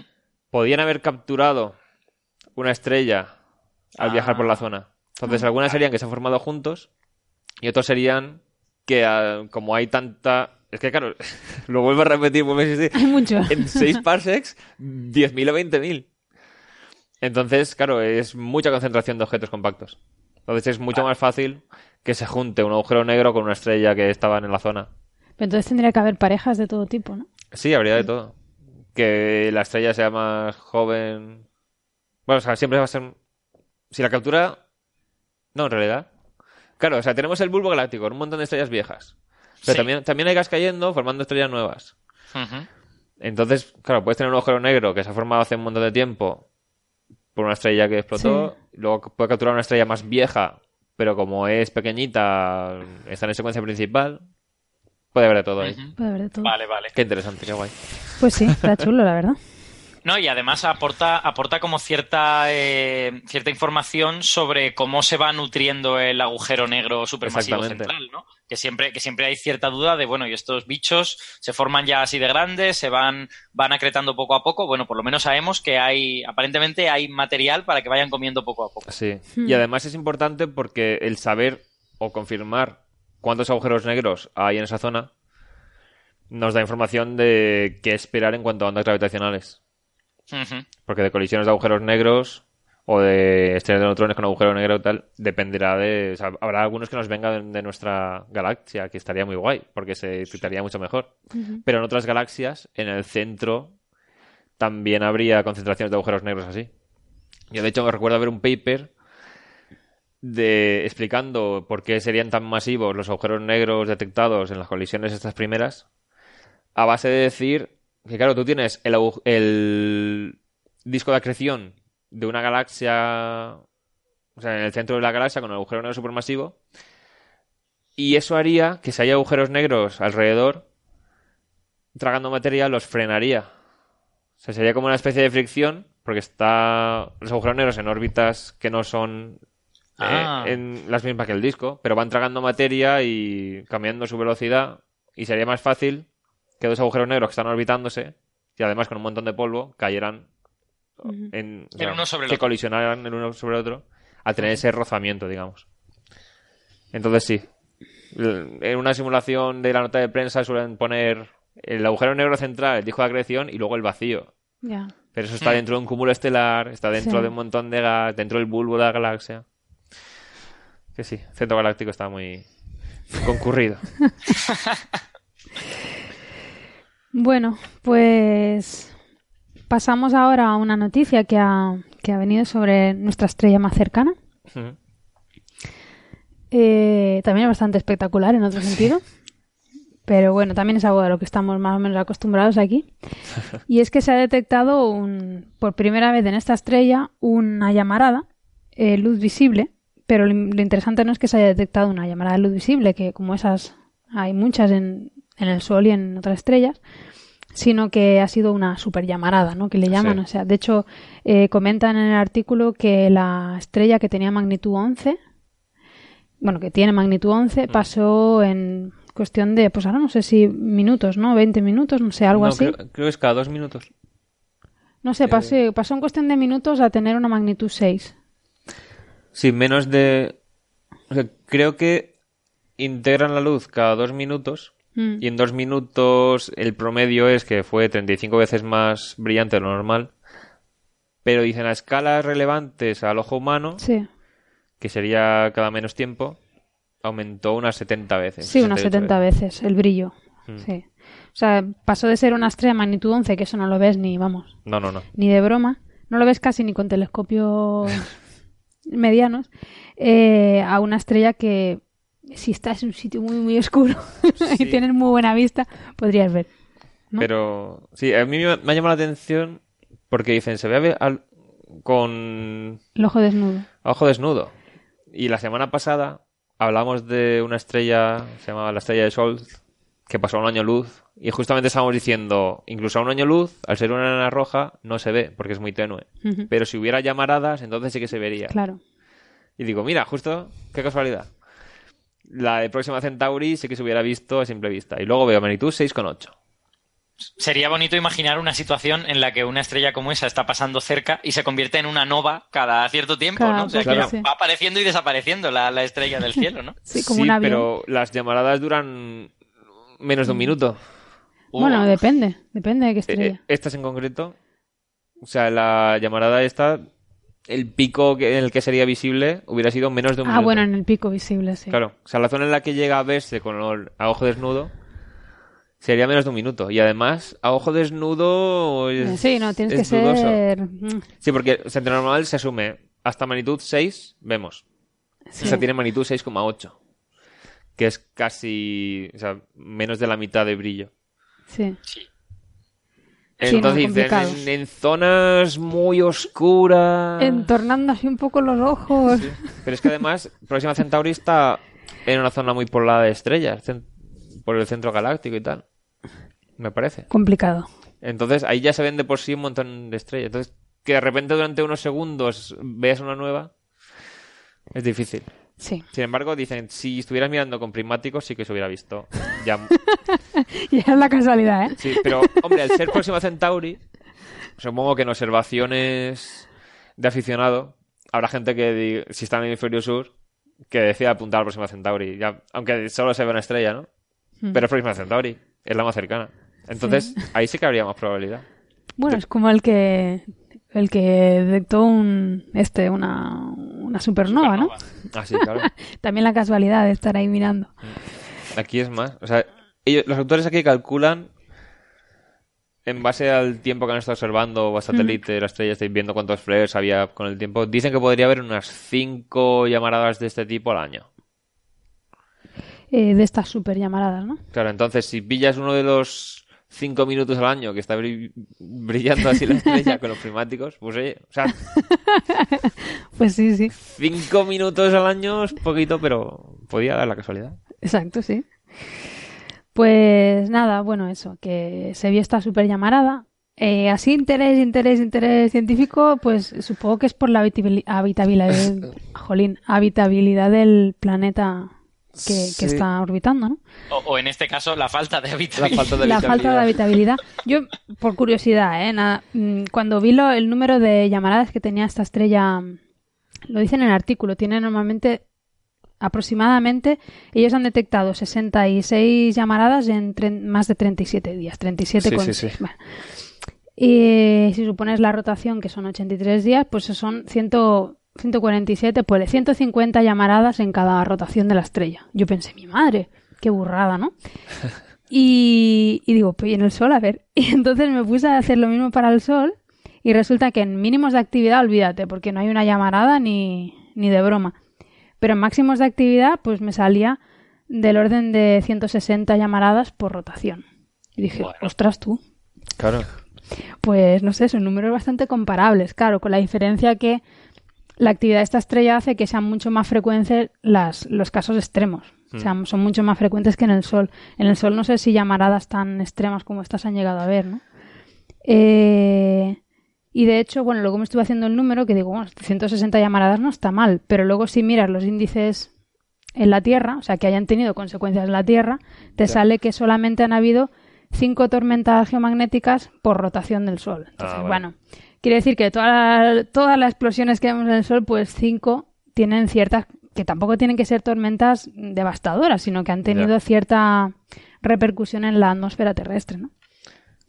Entonces supongo que esa es la diferencia fundamental, ¿no? No es la cantidad de llamadas que tenga esta estrella, sino que es capaz de generar más llamadas extremas, el, ¿no? El tema es que para ser habitable en torno a Próxima Centauri hay que estar muchísimo más cerca. Sí. Entonces, esas llamaradas tienen un efecto ya mucho mayor en el planeta. Bueno, claro, todo depende, porque de las 160 que emite el Sol en cada rotación, nosotros nos afectan 5 porque, por varias cosas. Primero, porque no todas tienen por qué apuntarnos, no tienen esa mala leche todas. Y segundo, también tenemos un campo que nos protege. Claro. Entonces no sabemos qué puede estar pasando en próxima vez, yo qué sé. Aquí lo que analizan es el ultravioleta, el campo magnético. Sí, ultravioleta. No, mm. no va a proteger de los fotones. No, no, eso no lo que puede proteger es otro tipo de atmósfera, claro. Todo esto suponiendo que tienes atmósferas terrestres. ¿no? Sí, ellos creo que hacen en el artículo este hacen un estudio, dice, suponiendo que eso fuera una atmósfera terrestre, hmm. viendo cuánto ozono quitaría una llamarada de este tipo. Y creo que... Le dejaría pelado al planeta. Sí, sí, creo que quitaba... O sea, el ozono nos protege a base de o sea, absorbe el ultravioleta a base de romper los enlaces de los átomos. Entonces, tienen que volver a juntarse los átomos de oxígeno y eso tarda un tiempo. Hmm. Y dice, claro, creo, no, sé si se perdía el 90% 90 del y pico, 95, 96 me suena a mí. Por ahí. No visto... Bueno, o sea, el caso es que se perdía muchísimo ozono con una de estas llamaradas y el tiempo que tardaba en recuperarse era de años. Mm. Entonces, si tienes cinco de estas llamaradas al año, en, creo que eran 100.000 años así, ya te ves quedado sin ozono. Con lo cual, llamadas de este tipo, sin ozono en la atmósfera, te llega toda la radiación ultravioleta a la superficie. Mm. O sea que concluyen que, claro, vida en la superficie será muy poco probable porque no está protegida por la radiación. Sí. Y yo creo recordar que en la Tierra, de hecho, hasta que no empezó a haber una concentración aceptable de oxígeno en la atmósfera y que ya en la alta atmósfera se formara el ozono, la vida era toda subacuática. O sea, es que no había ni, ni, plantas en la superficie de la Tierra porque había mucha ultravioleta el ozono se supone, la capa de ozono se supone que se empezó a formar hace 2.500 millones de años, más o menos, un mm. poquitín antes, 2.550 o algo así. ¿El ozono o eso fue la, el La capa de ozono, la capa de ozono. Ah, es que coincidió aproximadamente, o sea, todo este periodo que se llama la gran oxigenación y mm. todas estas cosas, que hay mucho debate de si realmente fue gran y si fue oxigenación, las dos cosas, eh, lo que sí que hay es evidencias por isótopos del azufre en rocas eh, de una transición de fase en ese momento. O sea, hace 2.000, 2.500 y pico millones de años. Y pasa de, haber una fracción, de haber un fraccionamiento de isótopos del azufre eh, asociado a rayos ultravioleta a dejar de haber. Ah, y eso se interpreta como la generación de una capa de ozono. Esto, es exactamente la evidencia que hay en la Tierra. O sea, si me acuerdo bien, la capa de ozono se formaba a base de tú tienes oxígeno, vas subiendo a capas altas de la atmósfera y llega un momento que la luz ultravioleta te rompe los, las moléculas de oxígeno. Eso es. Entonces, los átomos en vez de unirse de dos en dos, a veces se unen de tres en tres. Y eso absorbe mejor el ultravioleta. Eso es. Entonces, claro, que haya oxígeno en superficie generado por la vida, en este caso, es lo que te acaba creando una capa de ozono. Sí. o sea, en, la Tierra hay evidencias que ya te digo, son interpretables, porque son esto que yo te he dicho, o sea, la observación realmente son isótopos del azufre en las rocas, eh, de que hubo vida durante al menos mil millones de años, probablemente sin capa de ozono. Y la vida estaba ahí y hacía sus cosas, en el mar, claro. En el mar, claro. Pero eso que de, vida en la superficie rocosa, o sea, en tierra firme, tardó mucho más. Sí, desde luego no, no hay evidencia de vida, de vida en tierra firme en aquella época. Eso, o sea, ten entendido que, o sea, en cuanto a seres vivos, o sea, aparte de que cuesta retener el agua si tú te sales, hay que desarrollar ya cosas más robustas. Creo que el tema era también la luz ultravioleta tan intensa. Hmm. Hmm, exacto. Entonces, eso, en próxima vez, que parece que aunque tuviera vida produciendo oxígeno, el ozono se lo lleva las llamaradas. Sí. No sé. Bueno, todo, es eso. O sea, se lo llevaría una llamarada siempre que tuviera la dirección correcta. Sí, pero si hay cinco al año y tarda años en reponerse. Aquí dicen eso que... No es tan, bueno, no lo sé, no es tan fácil. O sea, tiene que apuntar en una dirección muy concreta. Pero es que... Y Aquí lo quitan, o sea, es el flujo ultravioleta lo que se carga el océano, no es una emisión de masa coronal. Sí, pero bueno, eso más o menos va colimado, ¿no? ¿Sí? Pues, no sé, las llamaradas. A ver, hay llamaradas tipo halo en el sol, por lo menos. Hay tipo halo, que esas son las más chungas porque, perdón, las más, las más perjudiciales, porque no, no vienen tan colimadas. Entonces, hay algunas tipo halo que se ven, que, se ven en el sol, que salen de lado. Y luego ves los detectores de todos los satélites que tenemos detectando partículas. que... son partículas. O sea, es que yo me refiero a la ultravioleta. Bueno, pero supongo que más o menos, ¿no? No sé. O sea, yo sé que o sea, de partículas sí que sé que, claro, tienen que viajar su distancia según el campo magnético mm. donde apunte y tal. Pero las llamaradas no sé si es más esférica la... Pues no sé cuánto de esférica puede ser, es verdad, la luz de una llamarada. ¿Cómo es luz solamente? Hmm. No lo sé. O sea, no sé si solo con estar en el hemisferio de la estrella que da al planeta. Ya te puede. Pero bueno, claro, supongo que de todas formas eso también afecta a la cantidad, ¿no? Que te llegue. Sí, claro. Entonces. Pero si hay cinco año, a lo mejor dos. Yo tengo esperanza todavía, ¿sabes? Sí, no, sí, de todas formas, si ha evolucionado vida en Próxima Centauri, habrá sido en un entorno así. O sea. Sí. Si no tiene de por sí mecanismos para sobrevivir a esto, no hubiera evolucionado. Bueno, y esto quitando que es uno de estos planetas que está siempre mirando a la estrella, ¿no? Exactamente. tampoco creo que sea. O sea, a lo mejor ha evolucionado todo en el terminador y ahí está en zonas que le tapan el sol. Bueno, depende, podría ser un planeta oceánico y en ese caso la, la transmisión de calor del hemisferio iluminado al otro es bastante eficiente. También. Claro, y vive la una atmósfera muy densa también. Sí, yo qué sé, por, por decir cosas positivas. Yo, si tuviese de la agencia de viajes, diría pues que, que, las grutas de Próxima Centauri tienen una pinta excelente, ¿no? Claro, por eso esos cálculos siempre es en plan, asumiendo una atmósfera como la Tierra, sí. pasaría ta, ta, ta. Seguramente no tenga una atmósfera como la Tierra, pero bueno, es un ejercicio. Sí, no, está, está claro, o sea, está chulo. Bueno, y ya por último, eh, tenemos una noticia, casi no llegamos, Alberto, que nos trajiste tú sobre química. Si quieres comentarnos un poquito, va sobre redes neuronales y química. No es exactamente redes neuronales, pero sí es aplicación de métodos de Big Data a, encontrar nuevas reacciones químicas a partir de lo que ya se sabe. Ah, vale. Sí, perdona, no sé por qué lo asocio siempre, pero no tiene por qué tener nada que ver, efectivamente. A lo, mejor es porque la semana pasada hubo un paper en Nature de redes neuronales aplicadas a la química y, eso es eso es otra cosa. Esta no es... yo pensé que ibas a hablar de eso. Yo digo, recuerdo haber visto titular hace poco. Pues nada, si no habla de eso, cortamos y... Bueno, no, sigue, sigue. No, a ver, este, este es un artículo que salió hace ya un tiempo en una revista de química que, se llama Angewandte, es una, es una revista alemana, eh, que, yo me miro de vez en cuando porque mis amigos químicos me dicen que... Por favor. bueno, da igual. Eh, eh, bueno, pues, pues es una revista alemana de química que es de las más importantes, ¿no? Es una de las, de las muy prestigiosas en química. Entonces, eh, vi un artículo que me llamó mucho la atención porque hablaba de que eh, hacían búsquedas en todas las bases de datos de reacciones químicas que se tienen, y, eso quiere decir que se remontan al año 1789, ¿vale? Lo que pasa es que, claro, en, aquellas primeras épocas hay muy pocas y probablemente ni siquiera estén bien documentadas y tal, pero vamos, que hay bases de datos informáticas de reacciones químicas en las que tú tienes un reactivo principal, los reactivos eh, secundarios o no, y qué, producto final se produce. Entonces, todo eso está informatizado y tú puedes hacer búsquedas para tratar de encontrar maneras de llegar desde A hasta B digamos que tú tienes eh, estos reactivos que sabes que son fáciles de conseguir y quieres llegar a este otro producto. ¿Cómo lo puedes hacer? Pues te puedes meter en el laboratorio un montón de años o le puedes preguntar a un ordenador, oye, de toda la química publicada hasta ahora, eh, ¿cómo podría hacer esta cosa? Entonces, los, autores de este artículo, que son, eh, bueno, By, no sé si lo digo bien porque son nombres polacos, eh, y, colaboradores, ¿vale? El investigador principal se llama Grzybowski.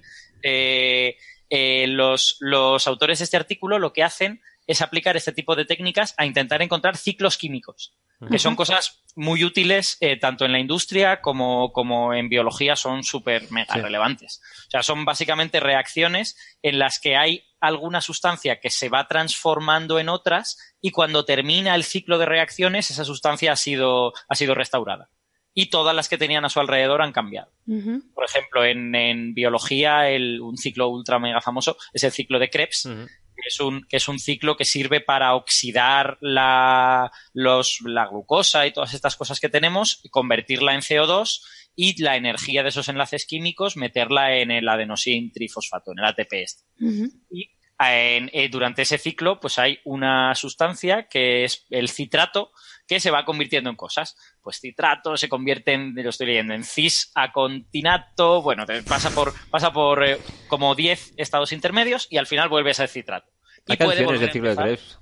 ¿El qué? Hay canciones. Hay canciones del ciclo de Krebs con todo el nombre de las moléculas. Eso se puede aprender. ¿Qué dices? ¿En serio? Sí, sí, por supuesto. Es internet. es otro mega mítico. Tampoco me sorprende, ¿eh? Hay raps y todo del ciclo de Krebs. el ciclo de Krebs es, muy relevante. muy relevante.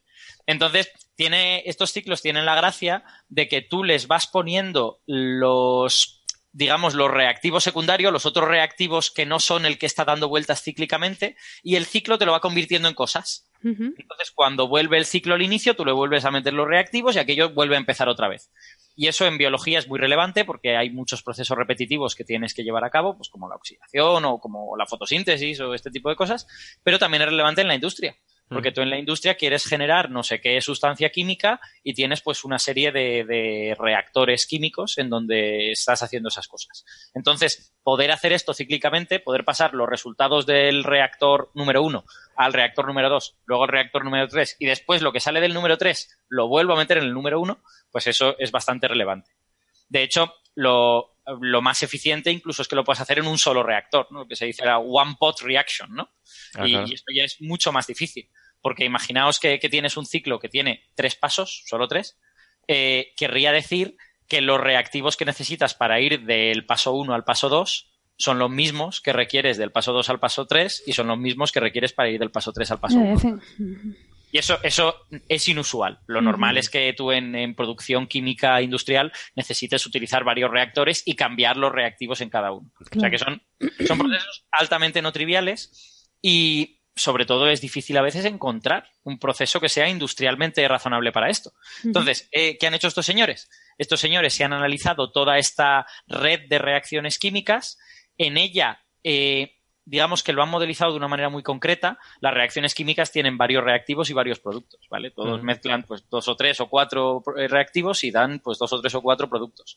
Entonces, ellos lo han modelizado cogiendo en estilizando mucho la reacción, de manera que yo digo, esta reacción tiene este reactivo principal y te da este producto principal. Y luego tengo una lista de cosas secundarias que cuelgan de ahí. Pero la reacción se convierte en un reactivo que se convierte en un producto. Y ya está. Entonces tú al programa que, está, que este grupo ha desarrollado le puedes preguntar, eh, a mí me gustaría encontrar un ciclo que involucrase esta sustancia, que yo la tengo y que la puedo producir fácilmente, y que me transformase esta otra en no sé qué. Entonces, esta gente, utilizando un programa informático, han analizado, pues, cuántas reacciones químicas eran. Creo que eran decenas de millones. Eh, sí, sí. Eh, Sí, 18 millones de ciclos llegaron, pero debían de tener como un montón. Tenían muchos millones de reacciones químicas. O sea, la literatura en química es, muy amplia en este sentido. Y han buscado todos los ciclos que pudiesen encontrar. Creo que han llegado hasta ciclos de cinco, de cinco pasos intermedios. No han, no han mirado más de eso. Y han encontrado, a ver, eh, han encontrado de cinco pasos intermedios 5,6 millones, de cuatro pasos intermedios 430.000 y luego ya eh, por ahí menos. Eh, entonces, con todo esto han hecho una base de datos y tú puedes ir a esa base de datos que se, os he puesto el link, de hecho, por ahí en el, en el documento. Es una base de datos que hay que registrarse y hay que tener un correo eh, de una institución educativa para poder registrarse. Yo al final les he tenido que escribir un correo porque me he ido con mi correo a la Universidad de Valencia y me decía que no era una institución educativa. Entonces, les he escrito y les he dicho, oye, que, que, joder, que lo haremos mal, pero no es para tanto. es que como estén viendo la prensa estos días. Entonces me han escrito muy rápido y muy amablemente y me han dicho, sí, sí, espera, espera, enseguida lo corregimos, que esto supongo que tienen un filtro para que no se les metan spammers, mm. porque ah, pues esencialmente es una aplicación web que tú tienes, eh, te, autenticas con tu correo y con mm. un password y claro, sí, se te podrían meter spammers y hacer cosas chungas o incluso utilizarlo para, para sacar dinero, entonces no quieren eso. Eh, y tú te puedes meter en la aplicación y a la aplicación le dices cosas del tipo, yo quiero que todos los pasos de este ciclo tengan este grupo funcional. O quiero que en el ciclo este grupo funcional se transforme en este otro grupo. Por ejemplo, que si quieres transformar un grupo alcohol en un grupo aldehído o alguna cosa, que puede hacer cosas mucho más complicadas. Esto que estoy diciendo es de, juguete.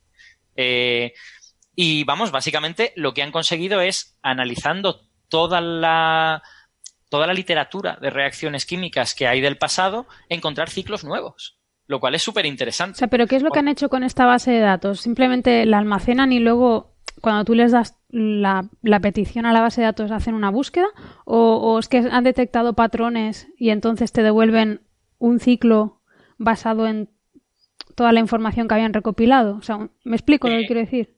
Eh, creo que sí. Tú, tú a la aplicación le puedes decir qué tipo de ciclo quieres. Es decir, le puedes decir, quiero un ciclo que involucre esta sustancia, eh, que tenga no sé cuántos pasos y en el que los reactivos secundarios produzcan un cambio de este tipo de sustancia a este otro tipo de sustancia.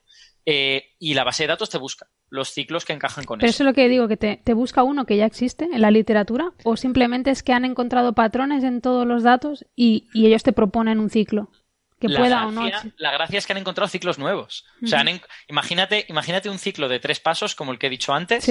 Pues igual el paso para pasar de uno a dos, ese se descubrió en 1952. El paso para pasar de dos a tres es de 1913. Ah, y vale, el paso vale. para pasar de tres a uno es de hace dos años. Y esos químicos no han hablado entre sí nunca. A lo mejor ah, estaban muertos. No, vale, vale. Es que yo había entendido que la base de datos era de ciclos ya. No, no, son de reacciones.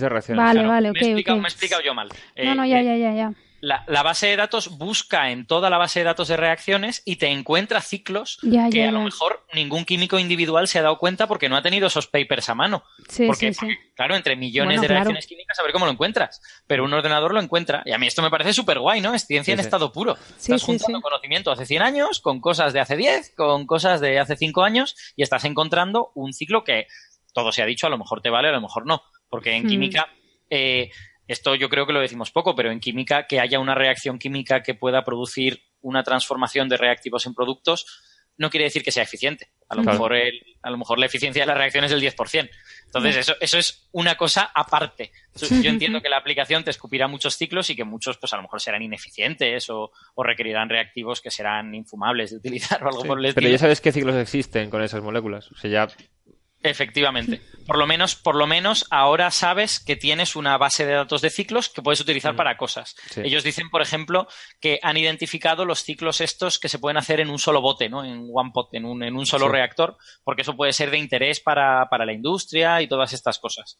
Eh, también identifican ciclos que hacen lo mismo que algún ciclo biológico, pero con otras reacciones. Es decir, te, transforman tal reactivo en tal otra cosa, pero lo voy a hacer utilizando estas otras reacciones que en vivo en una célula no se podrían usar. Pero yo lo puedo usar para reproducir esto en, un laboratorio de química o algo así. me, parece súper guay, la, verdad. que sí. coger conocimiento muy asentado y que es imposible que una persona lo procese que va, lo procese un ordenador. Que va, es imposible. Ya, de hecho, hoy en día se está volviendo complicado muchas veces. Claro ya solamente cuando uno tiene unos datos y saca un resultado y te planteas el simple hecho de ¿alguien habrá hecho esto o qué, se sabrá sobre el tema? Que puede llevar típicamente dos semanas o más, eh, averiguar un poco lo que se ha hecho y aún así no tienes para nada la garantía de que hayas buceado lo suficiente. ¿no? Es que se está volviendo todo. aquí son décadas y décadas de papers. Sí, sí, sí, sí. O busca todos los que contengan la molécula a ver si mencionan una reacción. Buah, buah. Realmente potentísima. Sí, sí, sí. A mí, a mí me parece, a mí me parece una idea fabulosa, vamos. Eh, a lo mejor se descubren cosas de gran relevancia o a lo mejor no de tanta relevancia, pero vamos, que eso esté disponible para que por lo menos se pueda mirar, me parece fantástico, vamos. Pues sí. Muy bien. Bueno, yo creo que ya por hoy hemos terminado. Hemos cumplido. Sí, yo creo que sí. Bueno, dos horitas no está mal, ¿eh? Siempre no nos extendemos. Pero no hemos llegado a tres, eso está bien. Sí, es verdad. Hay oyentes que se quejan. No sé, a lo mejor la gente se queja. Hay oyentes que se quejan y no llegamos a tres. Jolín, yo no, yo no tengo el mismo aguante que tiene Héctor, lo siento. A mí me dura aquí el, este, lo de los, auriculares. yo paso fatal. Bueno, pues nada chicos, eh, gracias por, por venir al programa, sobre todo Bea, espero que repita, muchas gracias. Y, y, nada, nos vemos en otro capítulo. Hasta luego. Muy bien. Hasta luego. Hasta luego. Hasta luego.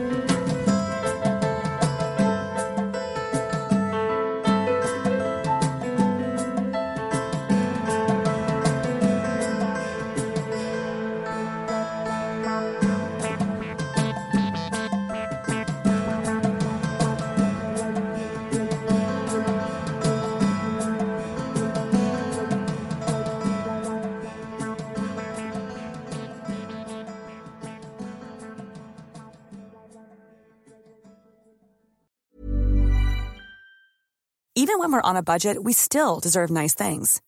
Quince is a place to scoop up stunning high-end goods for 50 to 80% less than similar brands. They have buttery soft cashmere sweaters starting at $50, luxurious Italian leather bags, and so much more. Plus, Quince only works with factories that use safe, ethical, and responsible manufacturing. Get the high-end goods you'll love without the high price tag with Quince. Go to quince.com/style for free shipping and 365-day returns.